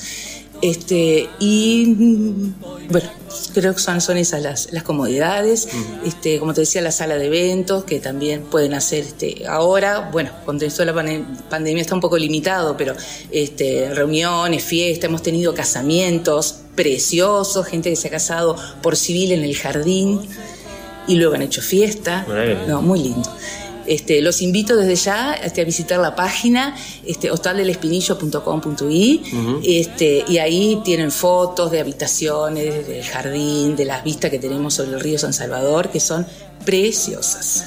Actualmente, eh, agosto del 2021, todos los servicios de los que hablaste eh, están funcionando normalmente o, o hay alguno que está restringido. No, al día de hoy están funcionando todos. Bien. Sí, sí, sí. Si bien este, cuando este, empezó la pandemia el año pasado, eh, el hotel cerró, estuvo un- casi dos meses cerrado y se reabrió el marzo, el mayo, perdón, el mayo. Y al principio fue con el mínimo personal y con los protocolos súper estrictos, se llevaba el desayuno a la habitación, no estaba habilitado el sauna, el gimnasio, nada. Eh, otra cosa que, que te- me olvidé comentarte, perdón, es que tenemos cochera cerrada y techada Bien. también. Eso es muy importante. Bueno, este, y de a poquito este, se fue reactivando este, muy de a poco. Por decirte algo, eh, estuvimos dos, un mes y medio, dos, llevando desayuno a la, a la habitación, muy sencillo. Eh, incluso la, la tarifa era este, más económica, con el desayuno más barato también, porque era muy, muy, muy sencillo. Y luego empezó a, a moverse, empezó a venir, a venir, empezar a venir gente, sobre todo gente, de eh, gente por trabajo. Y ahí empezó a hacerse el, el desayuno buffet asistido, que eso sigue siendo hasta hoy. Este, tú vas al, al, al restaurante y está este, Sandra, nuestra compañera, este, que ella está detrás de la barra y el desayuno, tú lo vas, tú pedís lo que querés consumir, te dan una, en una bandeja, tú llevas este, a, la, a la sala, este, te puedes sentar donde tú quieras, o si tú quieres llevarlo a la habitación, puedes este, este, desayunar en la habitación si te sentís más, más seguro, Bien. los protocolos de usar barbijo dentro de, este, del- de las áreas comunes, pero este, en sí hoy por hoy sí los servicios están, están todos este, habilitados. Dijiste que, bueno, estuvieron dos, dos meses cerrados.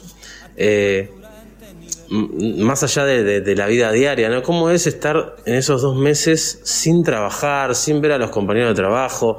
¿Cómo la llevaban en el día a día ustedes eh, como personas de a pie, digamos? Y fue, este, fue difícil, te cuento. En mi caso personal, eh, cuando el hotel cerró, quedó solo, este, solo los de recepción. Ajá. Entonces, este, yo estuve todo, este, desde 17 de marzo que cerramos hasta mayo. Era, éramos como serenos, hacíamos los mismos turnos, el hotel completamente cerrado. Era como el resplandor de Jack Nicholson, ¿no? Sí, en medio de la nada, sí, claro. sí. Sí, sí, la nieve. Entonces, este, o sea, estábamos este, las calderas apagadas, luego que hacíamos era prender las luces en la noche, y bueno, y venía este, una de las compañeras de Mucamas para hacer un repaso general de limpieza para, como un mantenimiento. Luego, cuando se reabrió en mayo, que fue cuando el gobierno así dio como una, una, una apertura muy, muy, muy despacito, ¿no? muy, muy tímidamente, este, ahí, bueno, este, volvió parte del personal, entre ellos, yo por ejemplo estuve en el seguro de paro, y bueno, no- nos fueron rotando, estuvimos un tiempo unos en el seguro, otros no, otros en el seguro parcial, porque claro, al principio fue muy poco hospedaje, hospedaje que teníamos, mismo este, Mucamas también al principio venía una, después a medida que empezó aumentando, aumentar este, este, la, la de afluencia de, gente. de gente, hubo que empezar a, a reintegrar más, más empleados. Yo, por ejemplo, en, en- yo si mal no recuerdo, en agosto, fines de agosto, yo ya estaba prácticamente con todos los jornales completos. Bueno, mencionaste que eh, han modificado determinadas cosas en los servicios que brindan por el tema de la pandemia. ¿Ustedes piensan que alguno se va a quedar de esos servicios para, para, para, para seguir trabajándolos? Por ejemplo, el, desayuno asistido, eh, lo, van a tener así como pe- permanente? ¿Tienen pensado las modificaciones que se hicieron dejarlas? O, bueno, cuando se, vuelva todo a la normalidad van a volver a, a lo que era antes. Tú sabes que ese tema no se ha, no lo hemos conversado. Eh, la verdad que no sabría decirte, pero pienso que cuando se vuelva a la normalidad, eh, puede ser que se vuelva a como era antes al, bu- al buffet eh, en la cual tú te servías, porque a la gente ¿ves? es más cómodo para, para el huésped. Y digo, si bien este, tú pedís lo que quieres consumir, podés pararte y repetir, pero me parece que para este, el huésped es más cómodo eh, servirse uno mismo. Pero eso, la, verdad que eso es un- no es un tema este, de momento que lo hemos, este, que lo hemos planteado.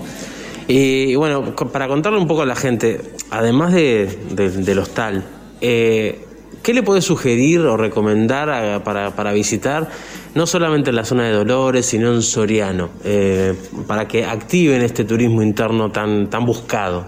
Bueno, me, me encanta tu, tu pregunta porque tú sabes que acá Dolores, si bien eso es un pueblo, eh, una ciudad pequeña, tiene para recorrer este, ciudades aledañas, por ejemplo, Villa Soriano, que está apenas a 25 kilómetros, que es la primera fundación, este, el primer poblado que se creó en el Uruguay, tiene un muelle hermosísimo con unos atardeceres que son impagables y este y hay un parador para comer algo, in- incluso funciona el mediodía, es muy lindo y de ahí de, de Villa Soriano uno puede seguir una ruta este, y se conecta, llega enseguida a Mercedes, que también que es una ciudad preciosa, con una rambla muy bonita, y también si quieren un poquito más lejos, que tan solo es a 60 kilómetros de acá, pueden llegar hasta Fraiventos, que está el frigorífico Langlo, que, este, que para, para recorrer, para la gente que le gusta, el balneario Las Cañas. Cañas. Eso es lo que sería para el lado de este para el oeste. Y después siguiendo como hacia el sur,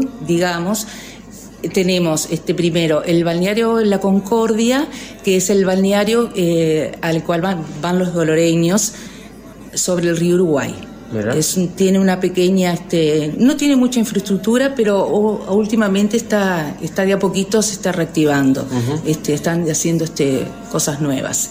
Eh, luego tenés este, Villa, eh, Villa Soriano, ya te dije, ¿no? Este, La Graciada, la playa de La Graciada, donde está la pirámide.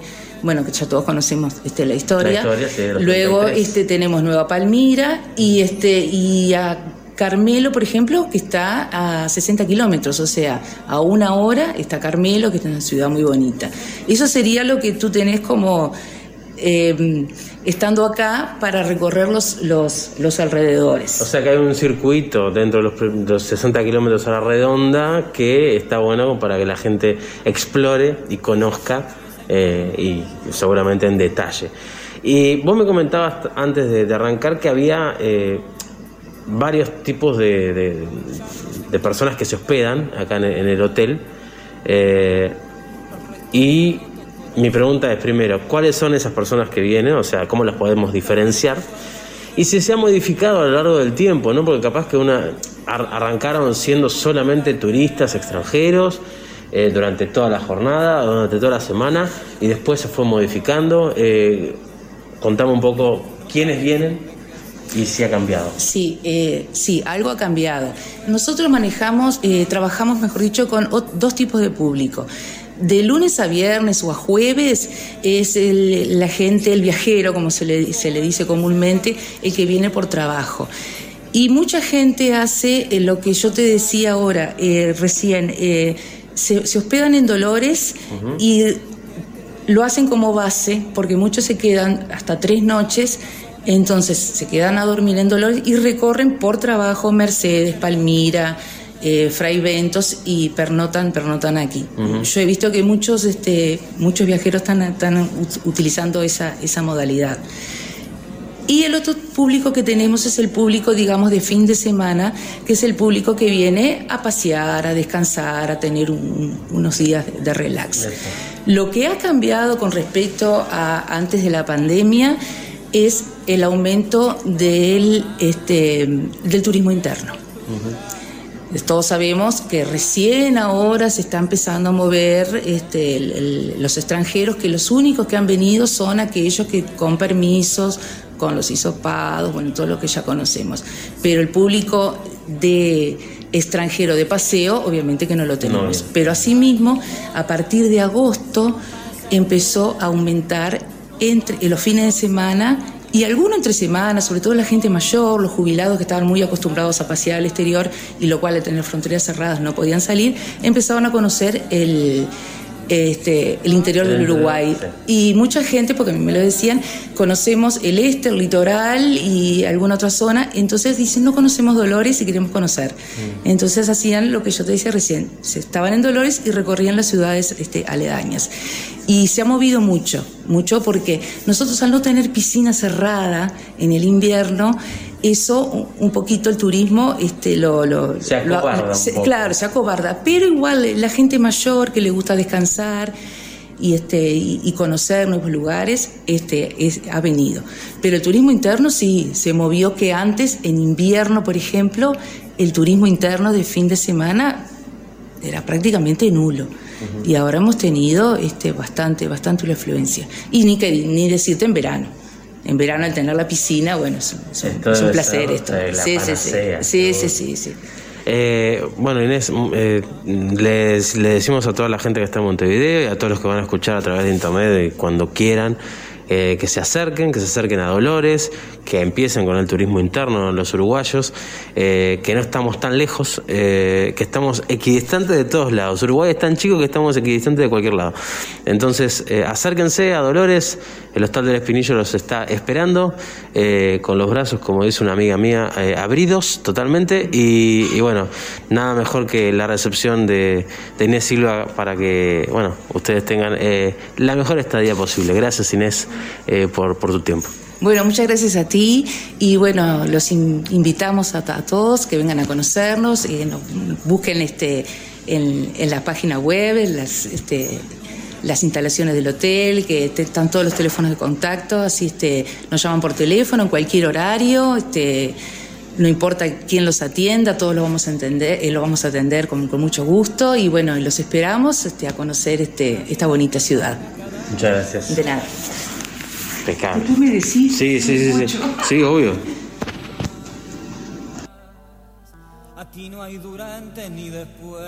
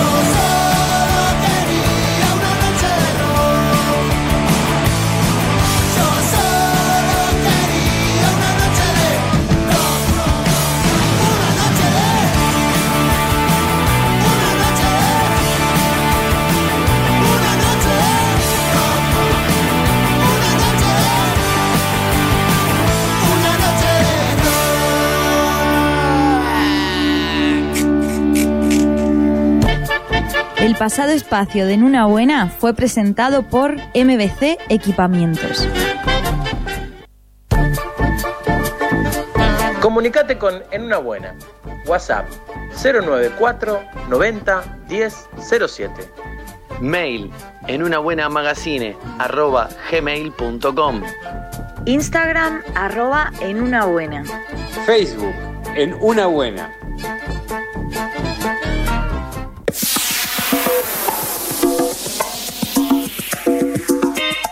Soluciona tus problemas de entregas y distribución con Telo envío. Te ofrecemos una amplia gama de servicios de cadetería, gestión de cobranzas, distribución de sobres y regalos empresariales, gestiones eventuales, trámites legales y bancarios. No paramos ni un viernes 13. No dejes para mañana lo que Telo envío puede hacer hoy. Contactanos al 094 477 212 o a www.teloenvío.com.uy. Busca rapidez, seguridad y confianza. Busca Te envío.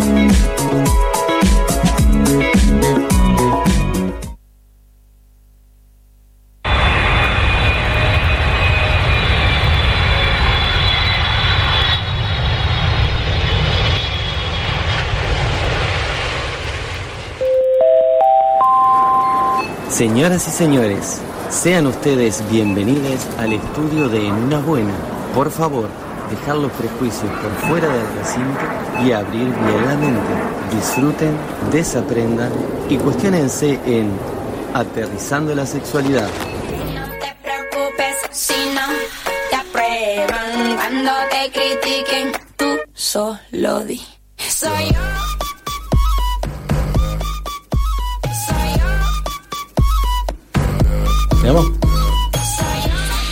Seamos tornati. Bueno, después de tomarnos este, estos momentos sabáticos y hablar de boliches en la ciudad vieja y afines, en los que hemos descubierto que, bueno, eh, eh, Franco es- se siente, se autopercibe como un anciano de 80 años y Esther Ferreira tiene más noche que la luna. Bueno, bienvenido Que un- Franco Marenco. más noche que un sereno, dijo. Más noche con sereno, exacto. acompañados. Está bien. Está bien, está bien. Hay que recorrer la ruta, ¿o no? Le quiero mandar, para empezar, un saludo muy grande a mi abuela que está en el hospital. Le quiero mandar a la abuela Carmen. ¿Qué le pasó? ¿Qué pasó, la abuela? Después le- les comento. Oh, un beso grande, un beso grande a la Vamos a no, abuela. a, a- a- a A no meternos en su vida no, no, privada. no violar su intimidad. Bueno. este, pero mandarle un beso muy grande. No sé si ahora me está escuchando, pero por lo menos que le quede después el saludo. Bien. Y bueno, ahora cómo levanto la columna, ¿o no? Vamos arriba la abuela Carmen. Nah, una abuela. ¿Cómo levantamos ahora? Bueno, les quiero preguntar, ¿todo lo que está bien o todo lo que está mal? ¿Qué prefieren ser? Eh, Yo, todo lo que está bien. No, yo preferiría que, que me sorprendas. Yo todo lo que está mal para poder aprender. Yo me imaginé que este iba a decir eso, pero porque es media nochera. Claro. Ya la vi Pero, con un pero para, para, látigo. para. Uno puede. En la noche hay cosas que, que pueden ser. Todo está bien. Bueno, puedes estar de los dos lados. Claro. ¿no? Este, en esto, bueno, yo les vengo a hablar hoy de la cultura de la cancelación, que tiene Sí. mucho que ver como con estas dos, como con este binomio de todo lo que está bien o todo lo que está mal. En estos días y particularmente en las redes sociales, parece que fueran como las dos únicas partes posibles de un binomio que supuestamente compone la realidad en la que vinimos, como en la que, en la que vivimos. Vos sos o todo lo que está bien o todo lo que está mal. Ajá. O sea, si es todo lo que está bien o se está cancelado, de alguna manera.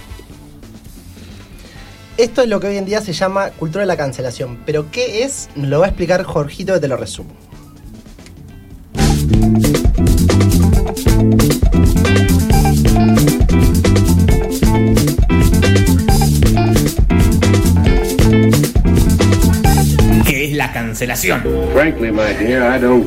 Cancelar consiste básicamente en dejar de consumir un producto o los productos que genera una persona por incompatibilidad ideológica o porque hizo algo que nos causa rechazo. Puede ser una opción personal, yo te cancelo a ti, maldito pedófilo, o una cuestión colectiva donde el mundo se pone de acuerdo para ignorar que existe algo o alguien.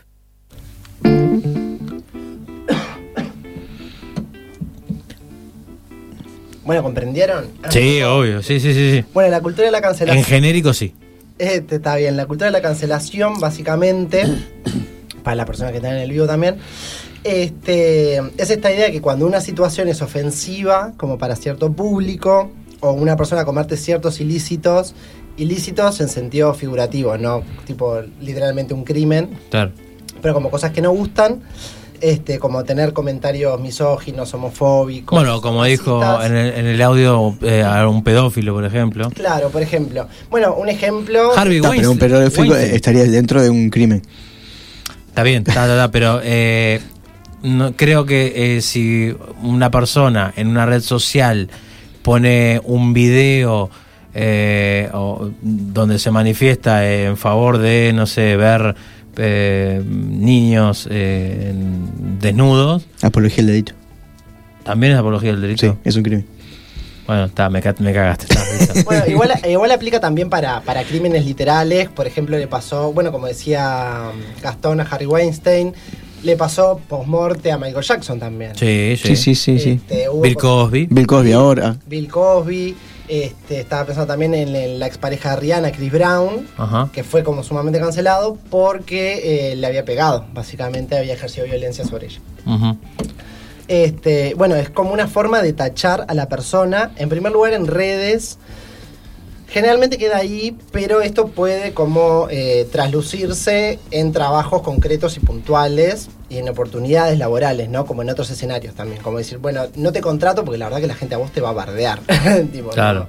ya no me interesa tenerte como mi artista porque el- no, no atraes público porque toda la gente te está odiando. ¿Te acordás del actor que mencionamos la semana pasada? Eh, este de cara poseada norteamericano que hizo eh, Cadena de Favores. Ah, sí, lo, lo- Eh, el lunes. Kevin Spacey. Kevin, Kevin Spacey. Spacey. Ahí está. A Kevin Spacey también le pasó, por ejemplo. Sí. Sí, sí, sí. Este, él se fue de House of Cards. Exacto, sí, Bueno, Lo cesaron de alguna forma. Pareció le pasó también, no sé si se acuerdan, a Juan D'Artés. Sí, Argentina. es sí, más sí. nuevito eso. Sí, sí, sí. Directamente se tuvo que borrar después de mucha pelea igual, ¿no? De, de, de Calu y del movimiento de mujeres. Hay, hay una- el un dato de la última semana. En Argentina hay un canal, Volver, que es de Artear, de- de- del grupo de Canal 13, que tiene la potestad de re- reproducir cuantas veces quiere los productos que aparecieron en su canal. Y iban a reproducir Simona, que fue una, Ah, una sí. serie donde estuvo Juan D'Artés, y se ve que le vendieron no sé cuántas cuántos pedidos de que no lo hagan, y, y cesaron de, de- de su, de su idea. Bueno, ese es un buen ejemplo de cómo puede también tener este, efectos concretos también, no es que solamente quedan las redes. Mm, A, a mí lo único que me, que me llama la atención, y es lo que, lo que quizás estoy un poco tanto en desacuerdo, es cuando, eh, si vos haces un comentario homo- homofóbico o, o cual sea este, y bueno, vos también te lo buscaste de última, ¿no? Hace- Hacerte cargo de las consecuencias. Ahora, cuando hay un proceso legal, a mí me pasa eso de que eh, este, mientras el proceso esté en, en funcionamiento, incluso ha pasado casos en que después el proceso da como resultado que no se, no se cualquier cosa, estoy hablando en general, no, no en el caso puntual de, de Artés, porque no soy un consumidor de Artés y bueno, si no lo miran, no, no, no, a mí no me mueve, pero me parece que a veces pasa eso, que, que hay una condena social en redes más allá de la justicia y uno tiene el derecho a ser libre, a ser eh, considerado inocente hasta que se demuestre lo contrario. Pero igual eh, la, ya queda sucia la imagen. Claro, eso es lo que, lo que a mí me, me, me, me hace ruido de la cultura de cancelación. Lo que pasa que, bueno, en, este, en esos casos de, de violencia o algo de eso, o sea, es siempre mejor creerle a la víctima, ¿no? Que. Es más fácil, me parece, creerle. Más que... No, siempre hay que creerle. Sí, no sé si es más fácil. No, no, pero en lo que vos decís de que eh, es mejor, no sé si es mejor creerle, sino que termina termina siendo como más fácil Porque ahora depende también, como vos decís, de la cantidad de redes y de los públicos. Porque ahora Claro. pasa un caso en un, en un reality actual que pasó, el- que está pasando el caso de violencia, pero están todos callados. ¿Por qué? Porque lo tiene bajo Lalo Lali. Lali. Ah, mirá. En la voz. Claro. Un artista, sí. Entonces, ¿qué pasa? Lali tiene muchos y muchos las Lalitas, las Claro, seguidoras. sí, sí, sí, Entonces sí. queda como todo muy tapado porque no le dan la difusión a miedo al contraataque en las redes sociales. Claro. Ah, mirá. Qué interesante, porque justo la idea un poco no era como alabar la cultura de la cancelación, sino poner en debate esto de que también tiene su parte como súper arbitraria, como dicen ustedes, Está en la ¿no? justicia, Claro. pero viste que no se hizo tan mediático porque los, Sí, me- no, yo- los- yo no los sabía, medios no lo han, lo han anunciado, pero no lo han destapado porque todavía como que ella lo está cubriendo y le da Claro. todo para adelante y le- lo Mirá. están teniendo allá arriba como el mejor cantante. Y bueno, y está en un caso de... de- de- De violencia. Este, bueno, entonces básicamente es como la idea de eliminar personajes de la cultura popular mediante el escarnio público. Algunos piensan, tipo, para venir- ver de dónde viene un poco esto, piensan que esta idea viene como de la radicalización de la consigna feminista lo personal es político. Ubican, han Ujú. escuchado esa Sí, frase. sí, sí, sí, sí. Esta es una consigna feminista que, bueno, vi- viene de larga data y, bueno, un poco corrido en su intención, se radicaliza porque el original tiene como más que ver con eh, hacer condensar los ideales políticos en la cotidianidad, en particular en el hogar y en los modos vinculares, y como desterrar esta idea de lo que sucede en el hogar. Eh, o Pasa solo en el hogar. Claro, como que las sí, relaciones locales no tienen nada que ver con lo Claro. macro, la vida Eh, pública. Era, era ese, esa excusa que se ponía, ah, bueno, son temas de pareja, cuando se justificaba una, un- una situación de Sí, violencia. yo no me meto. Yo no me meto porque eso es cosa de pareja. Cosa de ellos, Claro. totalmente. Y esta radicalización en realidad iría un poco más por la idea de me voy a tomar personal lo político como una especie de giro de sentido que desemboca en una cultura que designa de un modo un poco Foucaultiano qué es lo que está bien y qué es lo que está mal. Como Por decía Fabián, ejemplo, te pongo un ejemplo muy actual nuestro que es- fue un, tuvo un trance político, por eso quedó todo como tapado también en el periodismo, Sí. el maestro Tavares. Ah, no sabía. ¿Qué pasó? Fuerte, La fuerte. doméstica tuvieron un percance Ah, sí. y quedó todo tapado. ¿Por qué? Porque él tenía una bandera política que enseguida salió a cubrir a, A los cubrirlo. medios. Y también el temor uruguayo, ¿no? Porque pasa también con el ejemplo de Canario Luna. Todo el mundo sabía que era violento, pero hasta que no se comprobó, nunca su- nadie murió. Y no, siempre pobre Canario Luna. y Claro, cantamos sí, las canciones sí. a Canario Luna.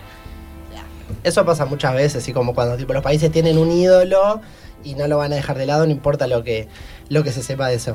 Este, bueno, y esto lo, lo que les contaba trae consigo como una matriz un poco punitivista, como decían ustedes. A veces no, no, no se espera como que la justicia dictamine algo, sino que ya enseguida se sale a atacar y de algún modo a castigar. Como La justicia la por mano propia. Claro, y como que esa fue la Por redes propias. La justicia es por redes propias. eso. este, como muy radicalizado y el foco se pone siempre en el castigo y en el castigo únicamente, no tanto como en el problema. Se deja cualquier problematización de lado. Sí, sí, sí, sí, estoy de acuerdo. Pasa eso, se, se, se pone el foco en la, en la persona Claro. y no se pone el foco en lo que quizás es rico hablar, como hablábamos la otra vuelta de suicidio, que salen temas de suicidio solo si es una persona conocida. Eh, y esto pasa igual, se cancela a alguien, o sea, porque vos para cancelar a alguien tiene que ser conocido. Entonces, en vez de aprovechar esa situación para hablar del tema y educar del tema, no, solo se enfoca y vos escuchás programas de, bueno, se tiene que escuchar, no se tiene que escuchar, se tiene que ver, no se tiene que ver. Y se pierde un momento rico para realmente hablar del tema de otro lado. Claro, por ejemplo, el ejemplo que yo ponía recién de Chris Brown. No se aprovechó para hablar de la violencia hacia las mujeres. Nada, era Chris Brown pegándole a Rihanna. Claro. Está bien cancelado igual, ¿eh? Pero nada, como que no, no hay como un, un ir más allá de solamente quedarnos tranquilos con que se castigó a una, entre comillas, se castigó a una persona. Y bueno, mucho con esta lógica de que si no me gusta un solo comentario de la persona, bueno, listo, cancelada. Ahora nos va a hablar Julia Mengolini de la vigencia que tiene y de la problemática que estábamos hablando recién. Eh, yo lo que, lo que estuve pensando estos días es como con, con pesar, porque por, por muchos insultos que recibí, es como ustedes notaron, ¿no? Como el feminismo en realidad en el último tiempo estaba haciendo una suerte de revisión sobre eh, un poco lo que había pasado hace algunos años. Me refiero a la masa verde con muchísima energía que hizo una revolución y que como, con, como toda revolución vino con jacobinos. Eh, me refiero a una especie de, digámosle, no sé, revancha, bastante justificada, por cierto, si consideramos, si consideramos que nos vienen matando, violando, que no nos pagan las tareas de cuidado, que nos vienen pagando menos y tantas cosas desde el inicio de los tiempos. Pero bueno, digamos, hubo una cantidad de cancelaciones a troche y moche eh, y un punitivismo como primera y única respuesta a todo. Y después vino una especie de revisionismo, dijimos, bueno, dijimos, paremos un poco la mano con esto, empezamos a cuestionar la cultura de la cancelación, empezamos a decir eh, que el feminismo no puede ser punitivista. Y bueno, yo lo que digo es, al final la cultura de la cancelación y el punitivismo evidentemente están recontra vigentes. Punitivismo es como enfocarse en el castigo. Esto de que pasa algo y ya te condenan. Claro. Claro, tipo porque, o sea, puni... va, no, no, Impune quiere decir que no, que no tenés impune que, es que no tenés castigo. que no tenés castigo. Y punitivo quiere decir que vos, que, o sea, la una Que actitud es algo punitiva pasible de sanción. Quiere decir eso, que vos generás una situación en donde lo importante es condenar a la persona y no tanto la situación del que está pasando, lo que Claro, estamos hablando. Exactamente, tipo, como que no te fijas ni en la víctima, ni nada, ni en la situación, sino que te enfocas sola, como que fuera la única solución que hay, ¿viste? Como, yo Claro, no, no, no hay un contexto, es solamente ir a ese tweet o ese comentario o ese hecho eh, particular. Y está bueno que lo diga Julia Mengolini, que es una, una, a ver, es, además de feminista, es una periodista argentina que lo dice desde, desde, desde el hecho de eso, ¿no? sí. De, desde eh, la orientación del periodista que es, bueno, investiguemos, o sea, ¿por qué se hace esto? ¿Por qué pasa esto? Eh, capaz que, ta, ella tiene una, una mirada no, que no es tan sesgada, digamos. Claro, o muchas veces la he escuchado ella hablar, o incluso a Rita Segato, que es una mm, eh, teórica brasilera, que hablaba mucho como el tema de los scratches. ¿no? Tipo, que ahora vieron que se escracha a todo el tiempo. Pasa mucho como en, en los gurises jóvenes que se están escrachando porque. O sea, entra como en la misma. Se escracha por actitudes violentas o machistas, si querés. Pero en eso entra en la misma bolsa, desde un pibe que viola a una piba hasta. Si hay alguien que dice, que pone un tweet de, no sé. Claro, eh, me estaba besando y me tocó el culo. Que está Claro. horrible, pero que no es lo mismo tampoco. Claro, claro. O, no sé, el o me insistió, sí, está mal, pero no es lo mismo. Hay como. Termina como no habiendo grados, termina como no habiendo matices. Aparte, aparte con la evolución vas viendo el grado de alcance a que llega, es más fuerte, porque por ejemplo antes en los pueblos Claro, ya existía. a la vecina y sabías que el vecino era tal cosa, ¿viste? Claro, sí, La sí. cornuda del barrio, bueno. Entonces después pasó al bullying. Que el- eh, eh, o sea, va- se va modernizando y el, el- las redes Claro, sociales sí, es sí. tremendo, porque se hace algo viral y después no Pa- pasó a esta altura. frenarlo. Pasó a esta altura del año, el año pasado, con el tema de Varones Carnaval. Que en un momento empezaron algunas denuncias que eran reales y, y después empezó a caer un montón de nombres que uno. Y vos decís.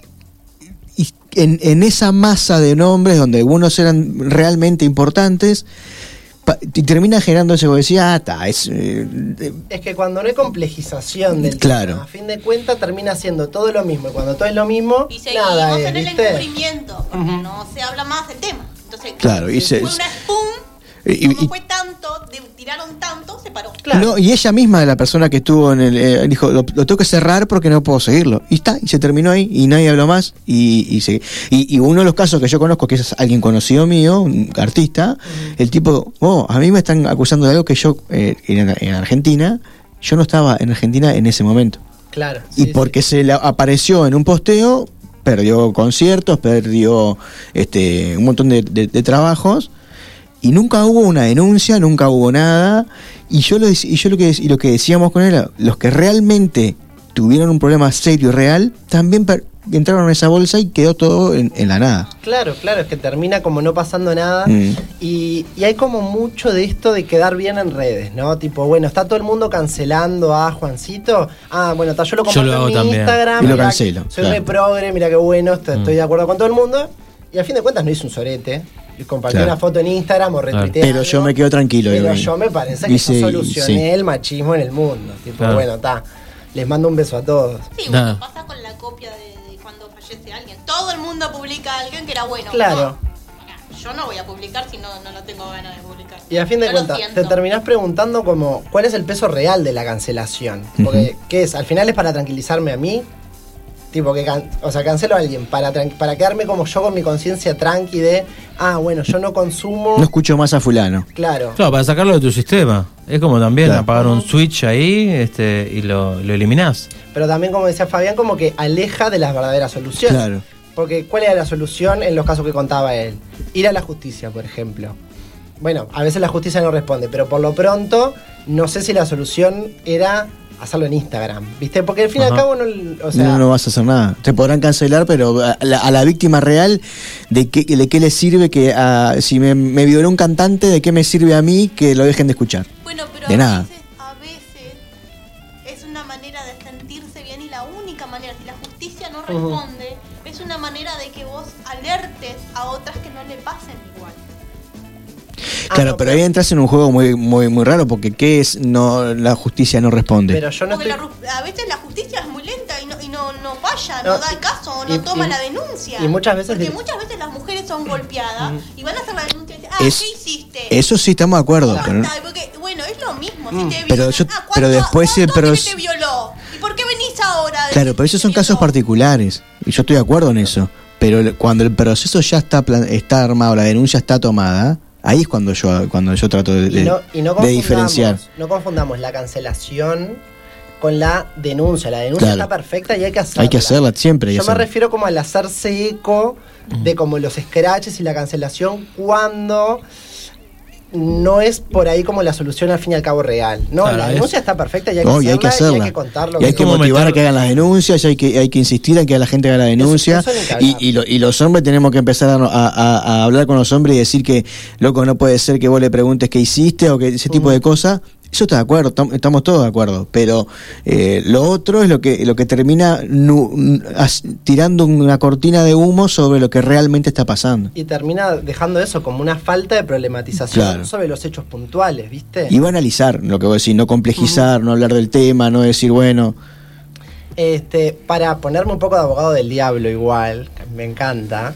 Este, quería pensar como que también lo que trae la cancelación, o como algo radical, si se quiere, es un poco también un cambio de base, ¿no? Tipo, si bien tiene mucho que ver como eh, en las redes en particular con una suerte de juzgamiento express, como hablábamos, el caso de varones rock o varones carnaval, este, que incluso ni siquiera me parecen como experiencias que no estuvieran buenas en general, pero que tenían esto como que decía Fabián, que al final de cuentas, yo qué sé, yo, yo no sé qué varones del carnaval son los que abusan, porque al final había una lista de 500 personas y ta, no sé si todos abusan, ¿entendés?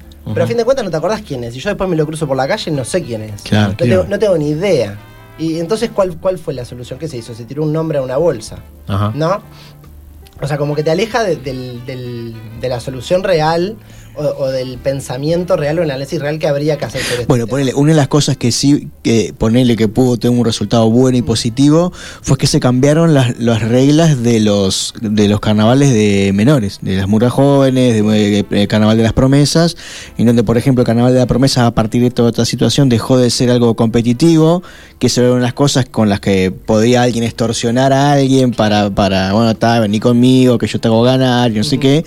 Y, y en Murga Joven se aumentó la, el piso de edad. Antes vos podías participar a partir de los 14 años, ahora es a partir de los 16. Claro. Y eso fue todo después de lo que pasó en, en Varones Carnaval. Sí, sí, igual sigue siendo menor, pero bueno, hay una, hay una, hay, por ponerme también en un lugar de decir, bueno, Pasó entre, algo. entre- algo pasó, una consecuencia tuvo que, que cambió algo. Incluso en las facultades de la UDELAR, por ejemplo, yo me acuerdo del caso puntual de psicología, pero sé que pasó también como en medicina y no me acuerdo si en alguna otra, este que a raíz de como varones psicología y varones medicina, se abrieron como lugares de escucha para las estudiantes y que pudieran ahí realizar como la denuncia concreta de forma anónima y todo eso, que antes no sé si el resto de las facultades lo tenía. ¿Y eso a dónde va a parar? ¿Tenés idea? O sea, esa denuncia, eso. Ah, se hace una investigación, se- o sea, se Interna, digamos. administrativa, Ajá. este, y, Y después, si amerita, se hace una, una, una penal, digamos. Este, bueno, entonces, eso, como decía, como poniéndome de abogado del diablo, aparece entonces, en estos casos, como algo de un progresismo medio burgués, que tan. A mí a veces me toca estar de ese lado, que tampoco está como dispuesto a tanto cambio, ¿no? Como, bueno, como decía Julia hoy de las jacobinas. Bueno, vienen las jacobinas, bueno, no, para, no cambies tanto todo, ¿no? Tipo, no des vuelta el paradigma porque ta, no, no estoy de acuerdo con la turba iracunda. Y a veces en la revolución necesitas una turba iracunda. Mm. Que esté como quemando todo y prendiendo fotos. Digo como para Por ponerlo algo también es revolución. Claro, Tan radical también, ¿no? claro, por eso. Por, digo como para ponerlo de los dos lados de la balanza. Lo que hablábamos hoy, bueno, a Mm. veces también necesitas que la gente venga a prender fotos y no ser el que está diciendo y mm, aflojen, no prendan todo fuego. Claro. Eso no estaba bueno ser como en la toma de la Bastilla, decir, no, chicos, paren, no prendan fuego el- la Bastilla, no, préndanla. Siempre hace falta un mártir y alguien que castiga al mártir, digamos. Está, está la- la do- las dos partes. O sea, siempre, siempre se necesita eso. Claro. Para antes de terminar, les quería traer como casos, así para tirarles, Ajá. cancelaciones famosos. Est- Estas son cancelaciones famosos de tipo estos últimos años, o sea, Sí. en redes, y les traje casos que no que fueron previos a las redes, como para que esto no quede como que es un fenómeno de redes. Esto hace tiempo que pasa. Ah, yo ya sé uno. Eh, no escuché, pero me imagino. ¿eh, ¿Carlos Monzón?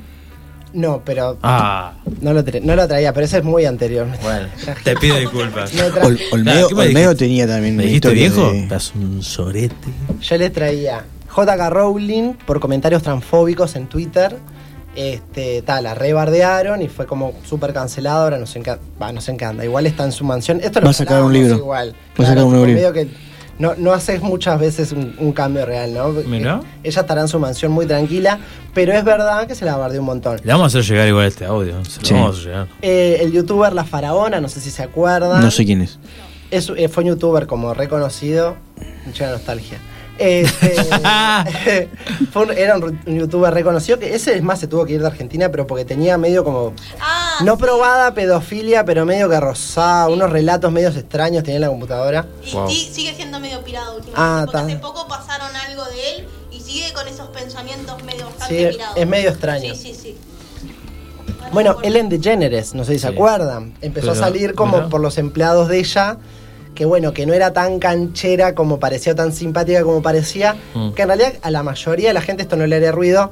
Justo Ellen me parece que formó una carrera sobre ser simpática y Sí, agradable, sí. en realidad, Sí, sí, básicamente sí, sí. es Mi simpatía. Claro, totalmente. Es como, bueno, soy muy simpática, muy graciosa. Bueno, Lea Michelle de Glee le pasó parecido. Todos los que trabajaban con ella en Glee le empezaron a decir que al final era una forra. Vanessa Hudgens, no sé si la ubican, es Sí, una cantante, cantante. americana. Mm. Ella cuando empezaba el Lollapalooza lo cancelaron y ella tipo hizo un video en Instagram diciendo como, ah, bueno, estaba con todo el tema del COVID. Este, y ella hizo un video en Instagram diciendo como, ah, bueno, pero está, es una gripe. La gente, bueno, algunos se van a morir, decía. Está y ahí, tac. Sí. Las redes, tac, tac, tac. Bueno, y hace poco también una película, porque no solamente son personas, Sí. sino a veces son productos, Lo que el viento se llevó. Ajá, Porque- película de los años 30, 40. Claro, pero tiene personajes que son esclavos y que nunca se problema, oye, nunca se problematiza que son esclavos, porque en esa época no era que seguían siendo, pero hacía poco que habían salido. Y lo que no es exclusivo de esta época, les traigo a los Beatles. Los Beatles en su momento dijeron que eran más grandes que Jesús, dijo John Lennon. Sí, un- Y ahí se los recanceló. Los drogas en Estados Unidos no lo pasaban. Ujú. Este, Meg Ryan, Meg Ryan, que en los 90 hizo más películas de amor que nadie. Bueno, este, tuvo un amorío con Russell Crowe, que no era su esposo, su esposo era otro. La y, Fire. Y despedidísima. Mm. Y bueno, los Simpsons han sido cancelados en un montón de países por episodios puntuales. Les, para cerrar, les cuento que para la próxima, para Sí. hablar un poco de los Juegos Olímpicos, Vamos. les vengo a traer como el debate de lo trans y el deporte, cómo se conjugan esas dos realidades. Ah, una, una levantamiento de pesa y una Y hay, alterofilia. y hay todo un tema. Hay un ahí. montón Sí. de deportistas. Sí, Hay deporte- un montón. Y el deporte es súper binario también. Entonces, Sí. cómo esto tipo se, se conjuga. Y bueno, para cierre, no sé si se acuerdan, ya que estamos con la nostalgia, ¿la culpa es nuestra? Sí, Sí. tengo que saber. Esa. Bueno, les traje de Zapping Yo Soy Quien Soy. Hasta el lunes, nos vemos. Nos vemos el Que lunes. pasen bien. Tengo que saber